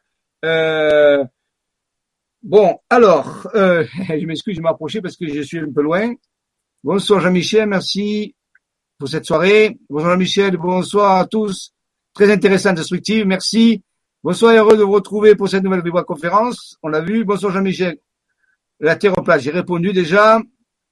Bon, ça j'ai répondu. Bonsoir, numéro de soirée. Tout est OK au niveau du son. Dolly. Merci Dolly, parce que c'est Dolly, c'est la personne qui va m'aider pour les, euh, pour les, je l'ai dit tout à l'heure, pour les ateliers, les vibrateliers. Alors, rappelez-vous que le prochain vibratelier, je vais quand même le dire, il est le 15, euh, vendredi 15 juillet, deuxième cours de l'Académie des Jedi où on va apprendre tout ça. Là, c'est la théorie, ce que je vous en après. Faut rentrer dans la pratique. Donc, dans les ateliers, il y aura aussi des explications plus approfondies, mais aussi des, euh, des outils spirituels qui nous ont été transmis à travers le contact avec les intelligences non humaines et les êtres intérieurs. Et Dolly, bien sûr, va m'aider à animer ces ateliers pour pas qu'il, pour minimiser des problèmes techniques et aussi pour m'aider, aussi vous soutenir dans les questions. Merci Dolly pour me dire que le son va bien. Alors ensuite, salutations, ça c'est fait. Euh, les cathares, c'est fait. Bon, il n'y a pas, donc il n'y a pas trop de questions. Euh, ça va, c'est parfait. Hein donc, euh, bien, eh bien, écoutez, on va continuer puisqu'il n'y a pas de questions euh, nouvelles. On va reprendre notre Vibra conférence dans la dernière demi-heure. Je m'arrêterai dix minutes, dix minutes avant pour voir s'il y a encore des questions.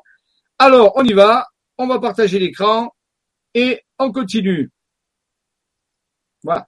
Alors, donc, euh, dans, dans, tous les dans tous les mythes, parfois les mythes, parfois on parle des mythes. C'est quoi les mythes? On dit oh ceci c'est un mythe, c'est une histoire. Non, les mythes sont des faits qu'on a enrobés dans une histoire pour qu'on puisse mieux la transmettre. Pourquoi? Parce que dans, dans, les temps anciens, il n'y avait pas l'écriture.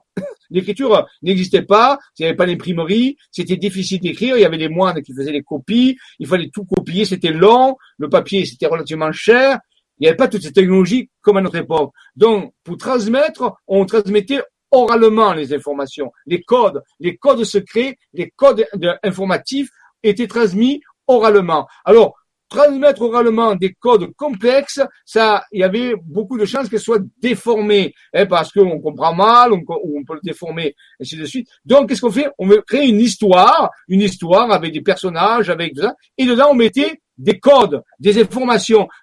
On se rappelait plus facilement d'une histoire, comme les contes de Grimm, comme la, par exemple Blanche-Neige, quand vous racontez l'histoire de Blanche-Neige, c'est sympa comme histoire. Eh bien, il faut savoir dedans qu'il y a plein de codes d'alchimie. Donc, si vous racontez l'histoire de Blanche-Neige, normalement, vous avez les codes pour faire de l'alchimie. Donc, vous voyez, par contre, si je vous donne que des codes d'alchimie, vous n'allez pas les retenir, parce que c'est assez compliqué, un peu hermétique. Si je mets ça dans une histoire, comme Blanche-Neige, ou comme Cendrillon, ou comme Podane, ou comme d'autres histoires, ou la Belle au bord dormant, par exemple, eh bien, je peux faire transmettre une histoire que vous vous rappelez, parce qu'il y a un héros, c'est, il y a une héroïne, il y a de l'émotion, il y a plein de choses, et vous retenez l'histoire, et comme vous racontez la même histoire, eh bien là, vous transmettez des codes aussi. Donc, vous voyez, les mythes sont pas des fariboles, ne sont pas des choses aléatoires, sont simplement des histoires dans lesquelles on a mis des faits. Et parmi ces histoires, il y a les mythes, par exemple, il y a le jardin des Hespérides. Euh, c'est important parce que beaucoup dans, dans l'histoire des codes secrets de l'univers, on va se ramener à, à, on va ramener à des mythes comme le jardin des Hespérides, comme l'Atlantide, comme euh, eh ben, on va voir aussi euh, le, tous les mythes qui touchent le dragon, mais avec la mythe, ben, Mélusine, on, va on voir aussi euh, la Jason et la toison d'or, le mythe aussi d'Andromède, euh, euh, et ainsi de suite. Donc en réalité, tout au cours, tout au long de nos recherches, on a reçu des, des informations qui sont reliées à des mythes et il a fallu les décoder. Alors ce soir, je vous propose le mythe des du jardin des Hespérides.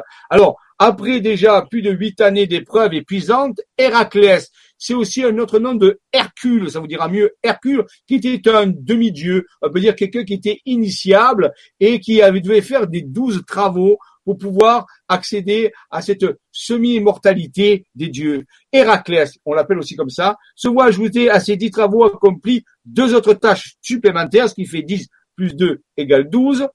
Eurysthée, n'ayant pas validé ceux de l'hydre de Lerne et des écuries d'Ogias.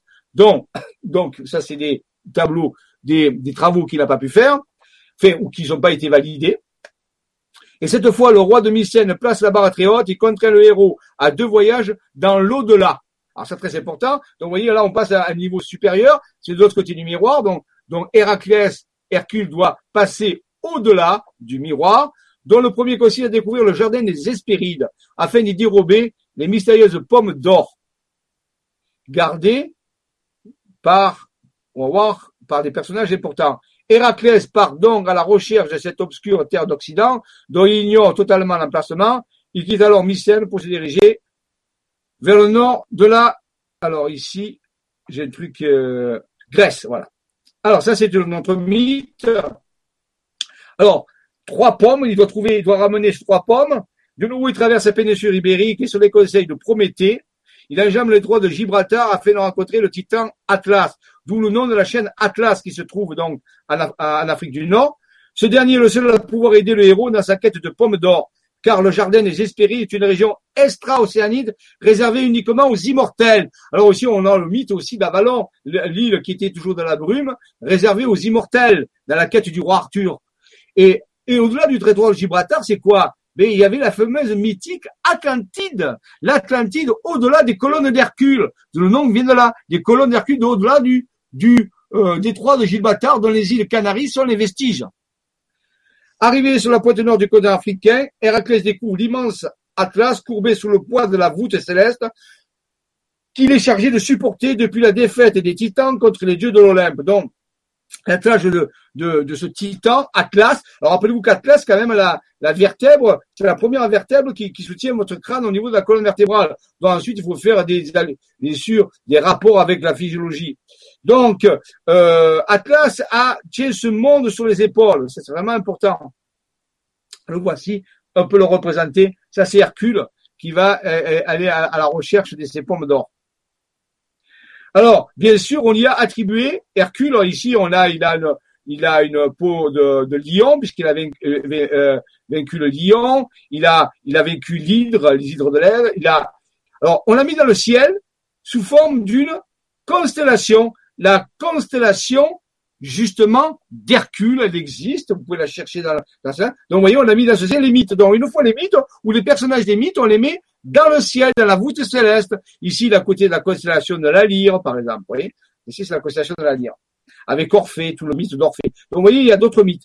Alors, Héraclès a sa constellation, ou Hercule, pareil. Quand il se retrouve aux portes de la ville pour y enfouir les fruits d'or, la déesse Athéna lui apparaît. Elle lui explique que les pommes n'ont rien à faire dans le monde des mortels et que leur place ne peut être ailleurs que dans le jardin des Donc, vous voyez, on ne peut pas amener quelque chose d'une autre dimension dans notre dimension sans perturber notre dimension. Donc ça, c'est très important. Ce sont des règles. L'univers nous parle à travers là un, secret important. On ne peut pas impunément amener des choses d'un au-delà dans cette, dans cette réalité sans perturber en réalité cette réalité. Donc, vous voyez, là, il y a un avertissement d'Athéna qui est la déesse de la science, vous savoir, de la connaissance il lui dit attention, là, il y a une grande erreur.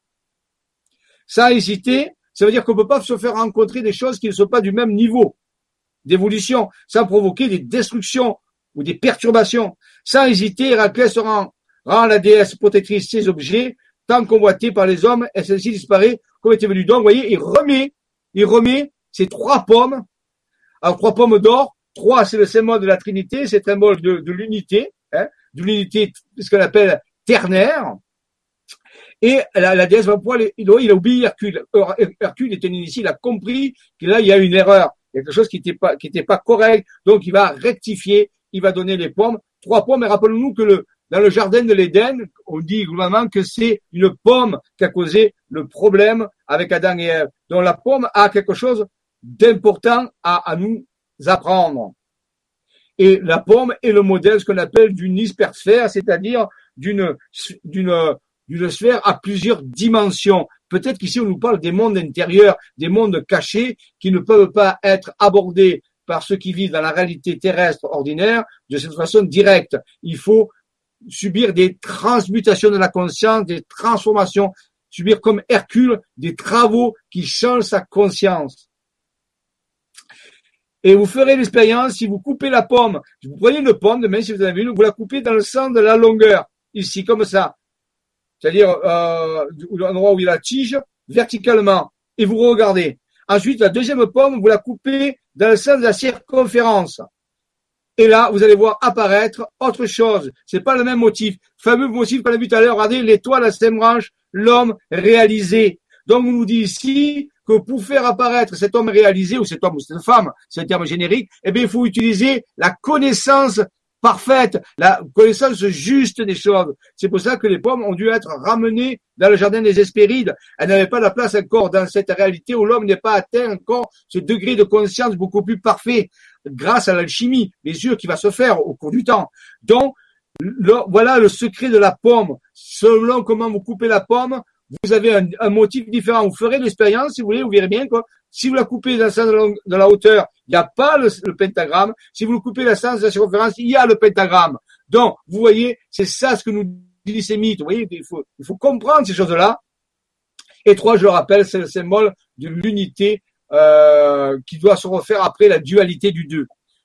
Voilà. Donc ça, c'est important. Donc, vous voyez, le secret du jardin des Hespérides, c'est peut-être le secret de ces structures d'hypersphère multidimensionnelle. Voilà, voilà une image qui est très intéressante qui montrait notre Terre qui serait imbriquée, impliée dans un réseau d'énergie qui, qui serait peut-être responsable, pourquoi pas, des dessins qu'on voit apparaître, des schémas de cette euh, de cette euh, étoile magnétique de Nantes, de ce dragon qu'on a vu tout à l'heure, de ce Graal dessiné, de ce mot Dieu, de et d'autres choses, ou de ce dragon, oui, ou d'autres choses qu'on va voir euh, au cours du temps. Donc, on peut imaginer que notre monde est multidimensionnel, a une structure, ce que les mathématiciens appellent hyper sphérique. Donc, si vous allez sur Internet, sur le web, et vous tapez hypersphère, vous allez voir des dessins comme cela. Donc, vous voyez, c'est une sphère une sphère une sphère où il y a plus, et chacun est un niveau de réalité. Mais c'est superposé, c'est au même endroit. Notre Terre aurait donc, il y aurait plusieurs terres dans notre Terre, c'est-à-dire plusieurs niveaux vibratoires qui sont mathématiquement définissables. Je le rappelle, ce sont des hypersphères. Donc, il existe bien des entités mathématiques connues des mathématiciens et des physiciens qui s'appellent des hypersphères et que nous habiterions un niveau de réalité, peut-être celui-là, et qu'il y aurait d'autres niveaux de réalité au même endroit, soit vers le, centre, soit vers l'extérieur.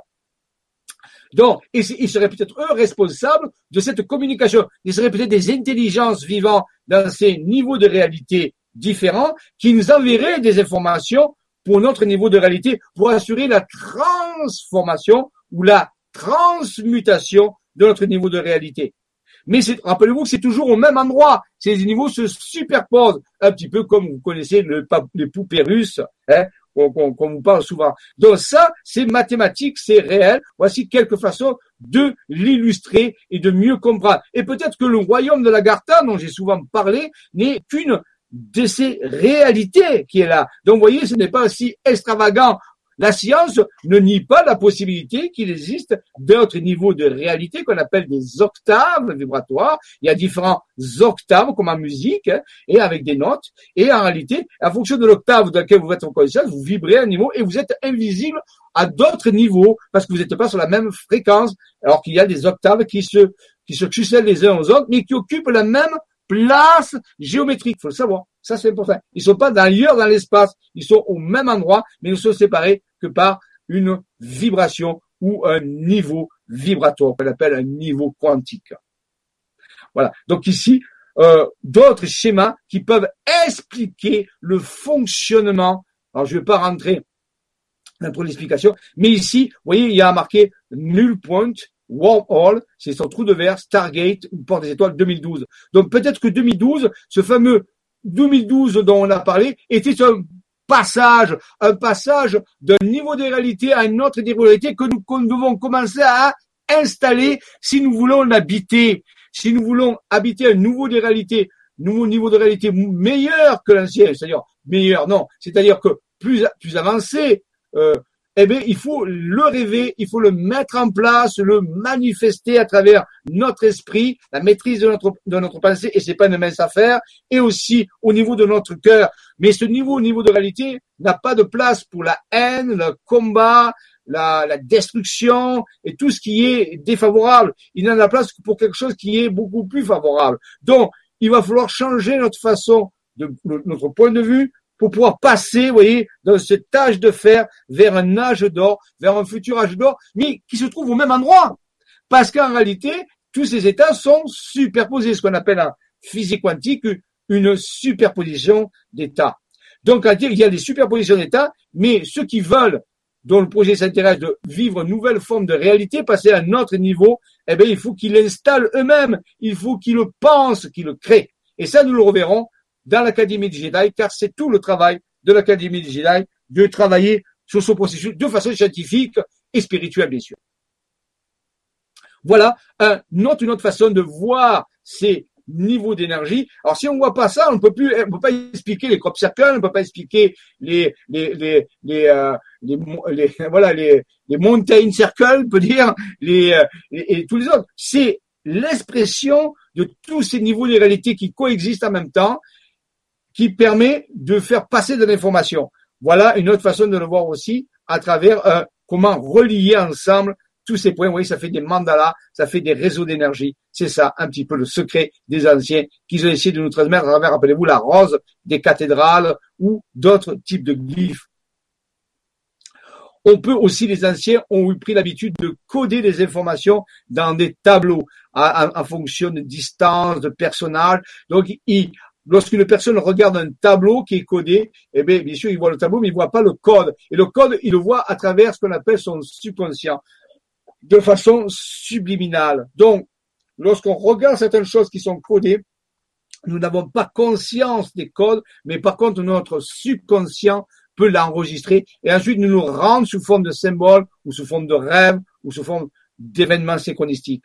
Donc, vous voyez, c'est une façon aussi, vous avez les anciens de faire passer l'information pas forcément dans la conscience, parce que la conscience est assez limitée. Il y a beaucoup euh, aussi de choses, de croyances, de fausses croyances. Donc ça passe, ça passe surtout sur le subconscient.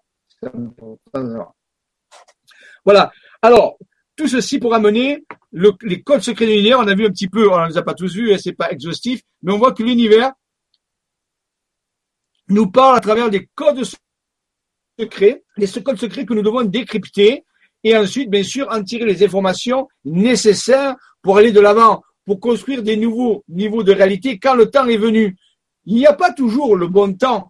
On ne peut pas construire des niveaux de réalité tout le temps. Ça arrive, il y a comme une espèce de structuration, un petit peu comme le noyau d'un atome. On sait qu'un atome est structuré par des niveaux d'énergie. On appelle des couches d'énergie où se répartissent des électrons et les électrons se répartissent pas n'importe où, ils ont des couches d'énergie, ça correspond à des lois, des lois qui sont définies par des équations qui définissent sa fonction. Donc en réalité, eh ben, c'est pareil pour les niveaux de conscience. Les niveaux de conscience, on peut dire, sont quantifiés, ils, ils, ils sont séparés par des, par du vide, par du vide quantique, ou de l'énergie quantique si vous voulez, et qu'il n'y a pas toujours le bon moment pour pouvoir passer d'un niveau à l'autre. Sauf que les anciens savaient quand est-ce que ces moments allaient arriver et ils nous ont donné ces messages, ces informations pour disant c'est maintenant, c'est maintenant que c'est, il y a la possibilité de passer à un autre niveau quantique de réalité. Mais ça va pas se faire tout seul. C'est pas quelque chose qui tombe du ciel, c'est quelque chose qui est généré, quelque chose qui est installé, c'est quelque chose qui est co-créé, qui n'est pas du tout euh, passif. C'est quelque chose de très actif, de dynamique. Si on ne le fait pas, ça ne se fait pas, même s'il y a la possibilité. Il faut bien comprendre à ce niveau-là.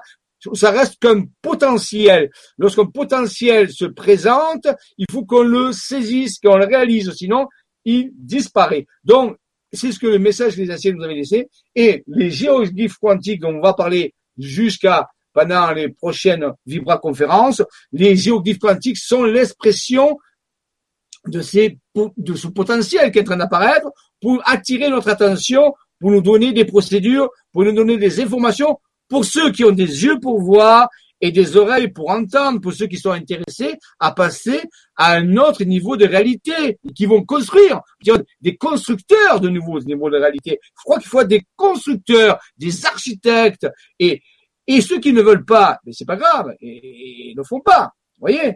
Euh, mais euh, c'est proposé. Voilà. Donc tout le monde euh, est le bienvenu, ceux qui le veulent, ceux qui ne veulent pas. Mais ceux qui le veulent vont œuvrer dans ce sens à travers ce que j'appellerai moi, entre autres, les géoglyphes, donc géoterre, glyphes, dessin de la Terre, quantiques, dans le sens qu'ils sont reliés à des niveaux de conscience quantique, euh, des couches de, de superposition quantique qu'on va, où on va traverser une pour atteindre une autre. Voilà. Pourquoi, quand Raymond Spinozzi a reçu ses premiers schémas dans les années 2005-2006, rappelez-vous, le premier, c'est le pèlerinage des étoiles en Provence, le fameux dragon, eh bien, il a commencé à recevoir aussi des matrices géoquantiques. Ces matrices géoquantiques, vous en voyez ici, j'en ai déjà parlé, mais là, j'en parle beaucoup plus précisément. Les petits points blancs, je vous rappelle, ce sont les sommets de montagne. Vous voyez qu'elles sont très géométrisées, elles sont très symétriques. Euh, on pourrait plier le papier en deux et ça se superposerait. Regardez, les distances sont, il y a quand même entre 100 à 150 km de large, à peu près 200 km de hauteur. C'est très géométrisé. Hein, ce n'est pas un dessin aléatoire, il est complexe, et c'est codes.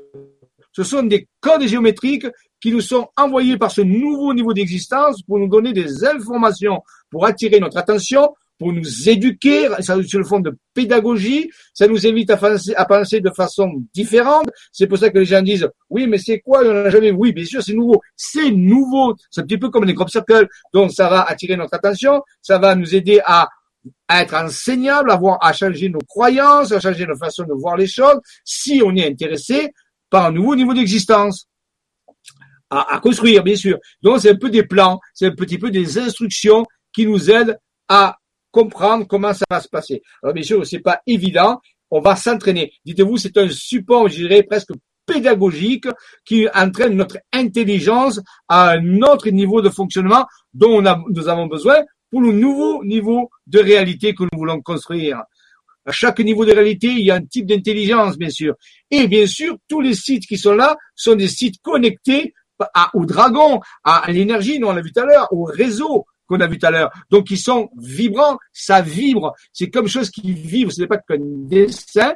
Faut le voir aussi en 3D. Hein. Je dirais même qu'il est en plusieurs dimensions, mais disons nous, on va s'arrêter à la 3D pour l'instant. Et donc, ça vibre. C'est comme un volume qui vibre. C'est comme voilà, une intersection entre deux niveaux de réalité. C'est ce qui apparaîtrait lorsque deux niveaux de réalité, l'ancien que nous habitons et le nouveau qui est en train d'apparaître, lorsqu'ils s'interfèrent, lorsqu'ils se rencontrent, ils génèrent des interférences constructives comme des hologrammes, si vous voulez, des hologrammes psycho-énergétiques qui apparaissent sous forme de dessin et qui sont configurés en reliant par des sommets de montagne à travers l'esprit de Raymond Spinozzi, guidé bien sûr par son être intérieur qui lui voit le dessin. Donc ça, c'est, il, exprime, vous voyez. Alors ensuite, bien sûr, en parcourant le dessin, on peut faire vibrer d'une façon particulière le dessin. C'est aussi, on a aussi, on s'est aussi déplacé et on a fait comme pour le dragon à chacune des matrices. Voilà, donc ça c'est la matrice du sud-est, c'est la région euh, donc euh, euh PACA, euh, à Alpes, Haute, euh, Rhône, Haute-Provence, hein, donc ici, hein, et la même a été, même, on peut dire parallèle a été faite pour le sud-ouest, le pays Qatar, euh, de la région de Toulouse, si vous voulez. Et si vous comparez les deux, regardez, ici, on a une espèce de diamant en bas, et ici, on a une espèce de diamant en haut. Donc, vous voyez, euh, elles n'ont pas exactement la même forme. Je vais vous montrer, euh, pouvez les faire passer d'une à l'autre, vous voyez. Elles se complètent, elles sont, on peut dire, complémentaires. Une forme de diamant en haut, une forme Yamamba. Ici, par contre, deux étoiles ont été rajoutées.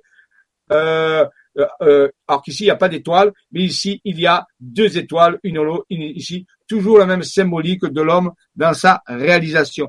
Donc, des matrices différentes, complémentaires, qui nous parlent toujours de cette transformation de ce passage quantique d'un niveau de réalité que nous avons habité depuis des centaines de milliers d'années. On nous propose un nouveau niveau de réalité qui va devenir habitable pour ceux qui vont construire, participer à la construction, à la manifestation de cette nouvelle réalité, mais toujours avec des valeurs d'éthique, de compassion, de maîtrise de pensée positive tout à fait différentes de l'ancien niveau de réalité. Vous ne pouvez pas habiter ce nouveau niveau de réalité avec les anciennes façons de penser. Ce n'est pas compatible, ce n'est pas possible. Ça, c'est scientifique. C'est comme ça.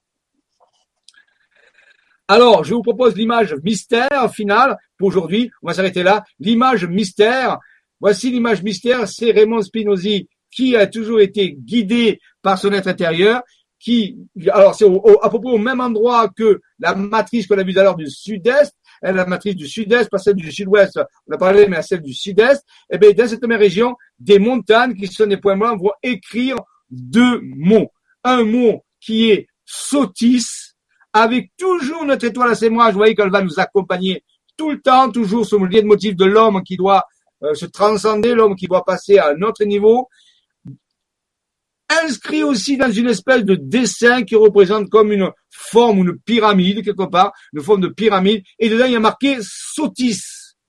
C'est très très bien marqué, il n'y a pas d'aléatoire, il n'y a pas de hasard, c'est, je vous ai déjà dit, un miracle que ces choses-là existent. Bon, maintenant on sait que c'est l'interférence de deux niveaux de réalité différents.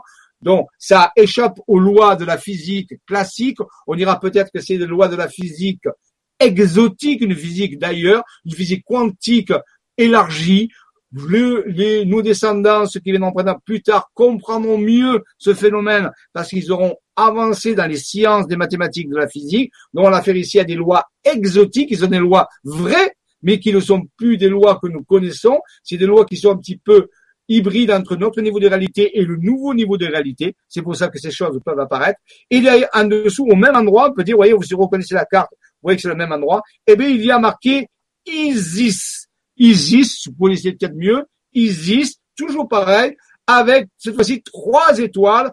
Pourquoi trois étoiles? Alors, je vais vous soumettre les images mystères. Pour ceux qui veulent chercher, je répondrai la prochaine fois dans la prochaine Vibra conférence. Quel est le rapport Quel rapport existe-t-il Ça, c'est votre devoir, si vous voulez, si vous voulez travailler le devoir de vacances. Quel rapport existe-t-il entre le mot sotis, qui est un mot égyptien, peut-être qu'il vient d'Égypte, et le mot Isis, qui est un mot grec, bien sûr? Et euh, quel est le rapport entre les deux? Et pourquoi y a-t-il trois étoiles dans ce euh, glyphe qui est ici, où il y a marqué le mot Isis? Qu'est-ce qui justifie Ici, il y a une étoile, et pourquoi ici, y a-t-il trois étoiles? Donc, deux éléments de réponse, demande, quel rapport y a-t-il entre le mot Sotis et le mot Isis? Et deuxième question, pourquoi dans le géoglyphe d'Isis, y a-t-il trois étoiles et non pas une étoile? Voilà ce qui va clôturer pour ce soir ce diaporama. La prochaine fois, le code secret de l'univers va continuer et je crois que ce sera au cours du temps de plus en plus de révélations. Ça va être chronologique, rappelez-vous, je vous amène dans une forme de pédagogie, de découverte, que ce soit logique, pas à pas, cohérent, toujours vérifiable, toujours 100%. Tout ce que je vous montre ici n'est pas euh, une quelque chose c'est vérifiable totalement, c'est factuel, les cartes existent, on peut mettre le doigt dessus, les montagnes sont là. Faites-moi confiance à ce niveau-là, ça a été vérifié, revérifié. Maintenant, ça c'est classé. Donc, ce sont des faits. Maintenant, nous allons essayer de comprendre petit à petit l'ensemble des clés de l'univers. Quel est le message global de l'univers? Qu'est-ce qu'il veut nous dire? Qu'est-ce qu'il veut dire à travers tout ça? Eh bien, nous découvrirons bien sûr au cours du temps où on va dévoiler de plus en plus de codes secrets de l'univers. Voilà. Donc, euh, je voulais vous parler aussi euh, ici, voilà, des prochaines. Attendez, peut-être que ça marche pas comme ça. Oui, il faut que je revienne à euh, mon truc. J'arrête là et que je partage une deuxième. Voilà. Alors ici, euh, je rappelle qu'il y a des DVD pour ceux que ça intéresse euh, chez Debosca Productions qui parlent de ces choses-là et qui vont plus loin. Nous, nous, nous irons chronologiquement. Ces DVD sont un peu plus avancés, mais ils existent. Donc, je vous à vous l'arriver. Vous pouvez aller donc sur le site Deboschka Production. Hein, il suffit de taper Deboschka Production sur le moteur Google et vous trouverez la liste de ces DVD. Ensuite, voilà le dernier qui est sorti, qui est sur l'âge d'or extradimensionnel. Vous voyez, Deboschka est marqué ici, donc ça vous l'aurez l'orthographe. Euh, je vous ai parlé autrefois, je n'en parlerai pas ce soir parce que c'est fini, mais je vous parlerai du, stylo euh, générateur à plasma froid. Je vous en parlerai ce qui s'est passé et des résultats que nous avons obtenus. Voici les prochaines conférences vidéo. 23 juillet à 20h, c'est l'atelier Académie. Euh, pardon, la prochaine conférence, oui, vidéo, c'est le 23 juillet à 20h. C'est la suite des codes secrets de l'univers où maintenant on va progresser de plus en plus. Ensuite, il y a l'atelier Académie Jedi, le module, le, le, le, le, module 1, cours 2, où on travaille sur les modules de l'ascension, donc la partie pratique, l'utilisation des géoglyphes comme étant des codes secrets et comment on peut utiliser ça pour faire justement pour passer de ce niveau d'existence à un autre niveau d'existence dans la construction. Ça s'appelle ça le module de l'ascension. Alors, il se fera le 15 juillet 2016 à 20h et l'autre d'après, pour vous le dire à l'avance, se fera le 30 août 2016. D'accord et, le, et le, par contre, le, le voilà, ben c'est fait. Voilà, prochaine conférence et deux prochains ateliers. Voilà, vous avez ça. Euh, euh, pour ceux qui le désirent, donc en route vers l'ascension, rappelez-vous que l'ascension, moi j'envoie de point de vue scientifique, c'est-à-dire construire un, un, un, processus, un protocole qui permet de passer d'un niveau de réalité à un autre niveau de réalité. Et c'est bien, c'est une construction, c'est un travail, c'est une méthodologie, ça se fait pas tout seul. Et c'est scientifique et spirituel puisque ça touche les vibrations. Je voulais aussi vous parler euh, d'une, euh, avant de finir, euh, voilà, je vous avais parlé la dernière fois de, de la... Ah, attendez, là, c'est un truc qui, qui est passé. Voilà. Euh, ici. Ah oui, de... Voilà. Il reste encore des places pour ceux qui le veulent pour un voyage extraordinaire dans l'île de la Réunion qui se fera en septembre. Et là, nous allons être en contact avec des énergies de la Genèse et nous allons préparer justement ce protocole d'ascension. Vous êtes en contact avec des forces fondamentales qui vont nous aider à installer ce nouveau niveau de réalité. Donc l'île de la Réunion, terre de Genèse, c'est un voyage de, de 12 jours en septembre. Pour les gens qui sont intéressés, il suffit de m'envoyer un email et je vous envoie les coordonnées de l'agence qui s'appelle Papang Tout. Il faut pas trop attendre. Les places seront bientôt finies. C'est un voyage inoubliable, je vous le dis. On va être en contact avec les forces fondamentales qui nous aident dans ce processus euh, ascensionnel de la conscience. Et voilà, je vous ai parlé la dernière fois, donc vous référez à ma dernière vibra-conférence, je vous ai parlé de cet utérus, de cette découverte qui a été faite dans l'île de la Réunion. Ça, c'est pour les aventuriers de l'esprit. Le parcours, il est classique, mais ce qu'on va toucher, ce qu'on va voir, ce qu'on va mettre en place n'est pas classique du tout. Et je l'ai pas dit la dernière fois, ça touche justement ce nouveau niveau de réalité où des révélations sont faites par ça. Donc, vous m'envoyez un email à jean.michel.raoux.wanadou.fr et c'est aussi le, le, l'adresse email que vous avez sur le site alors je rappelle qu'il a changé www.isa-vision.fr. Là, vous pouvez aussi, dans le contact, m'envoyer un email. Donc, il reste quelques places encore pour le voyage de la Réunion, pour rencontrer ces nouvelles énergies, ces nouvelles formes de conscience et commencer à préparer le protocole du nouveau niveau de réalité. Je vous rappelle, tout ce que je dis, rien n'est vrai, mais il est possible que certaines choses soient avérées. C'est à nous de le faire et à nous de le voir. Je vous remercie. Alors, ça a changé, c'est plus .com, c'est .fr. Rappelez-vous, .fr. J'ai pas eu le temps de changer la table positive. .fr. Mais celui-là marche encore aussi. Mais celui-là marche encore aussi pendant encore un ou deux mois. Je vous remercie. Je vais retourner euh, voir s'il y a des questions. Alors, voilà, donc je reviens. Bonsoir. Donc, euh,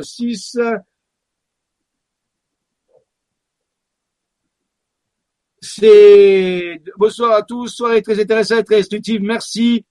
Françoise, Marie, merci. Alors attendez, il faut savoir, est-ce que les noms c'est un ou Samba? Hein?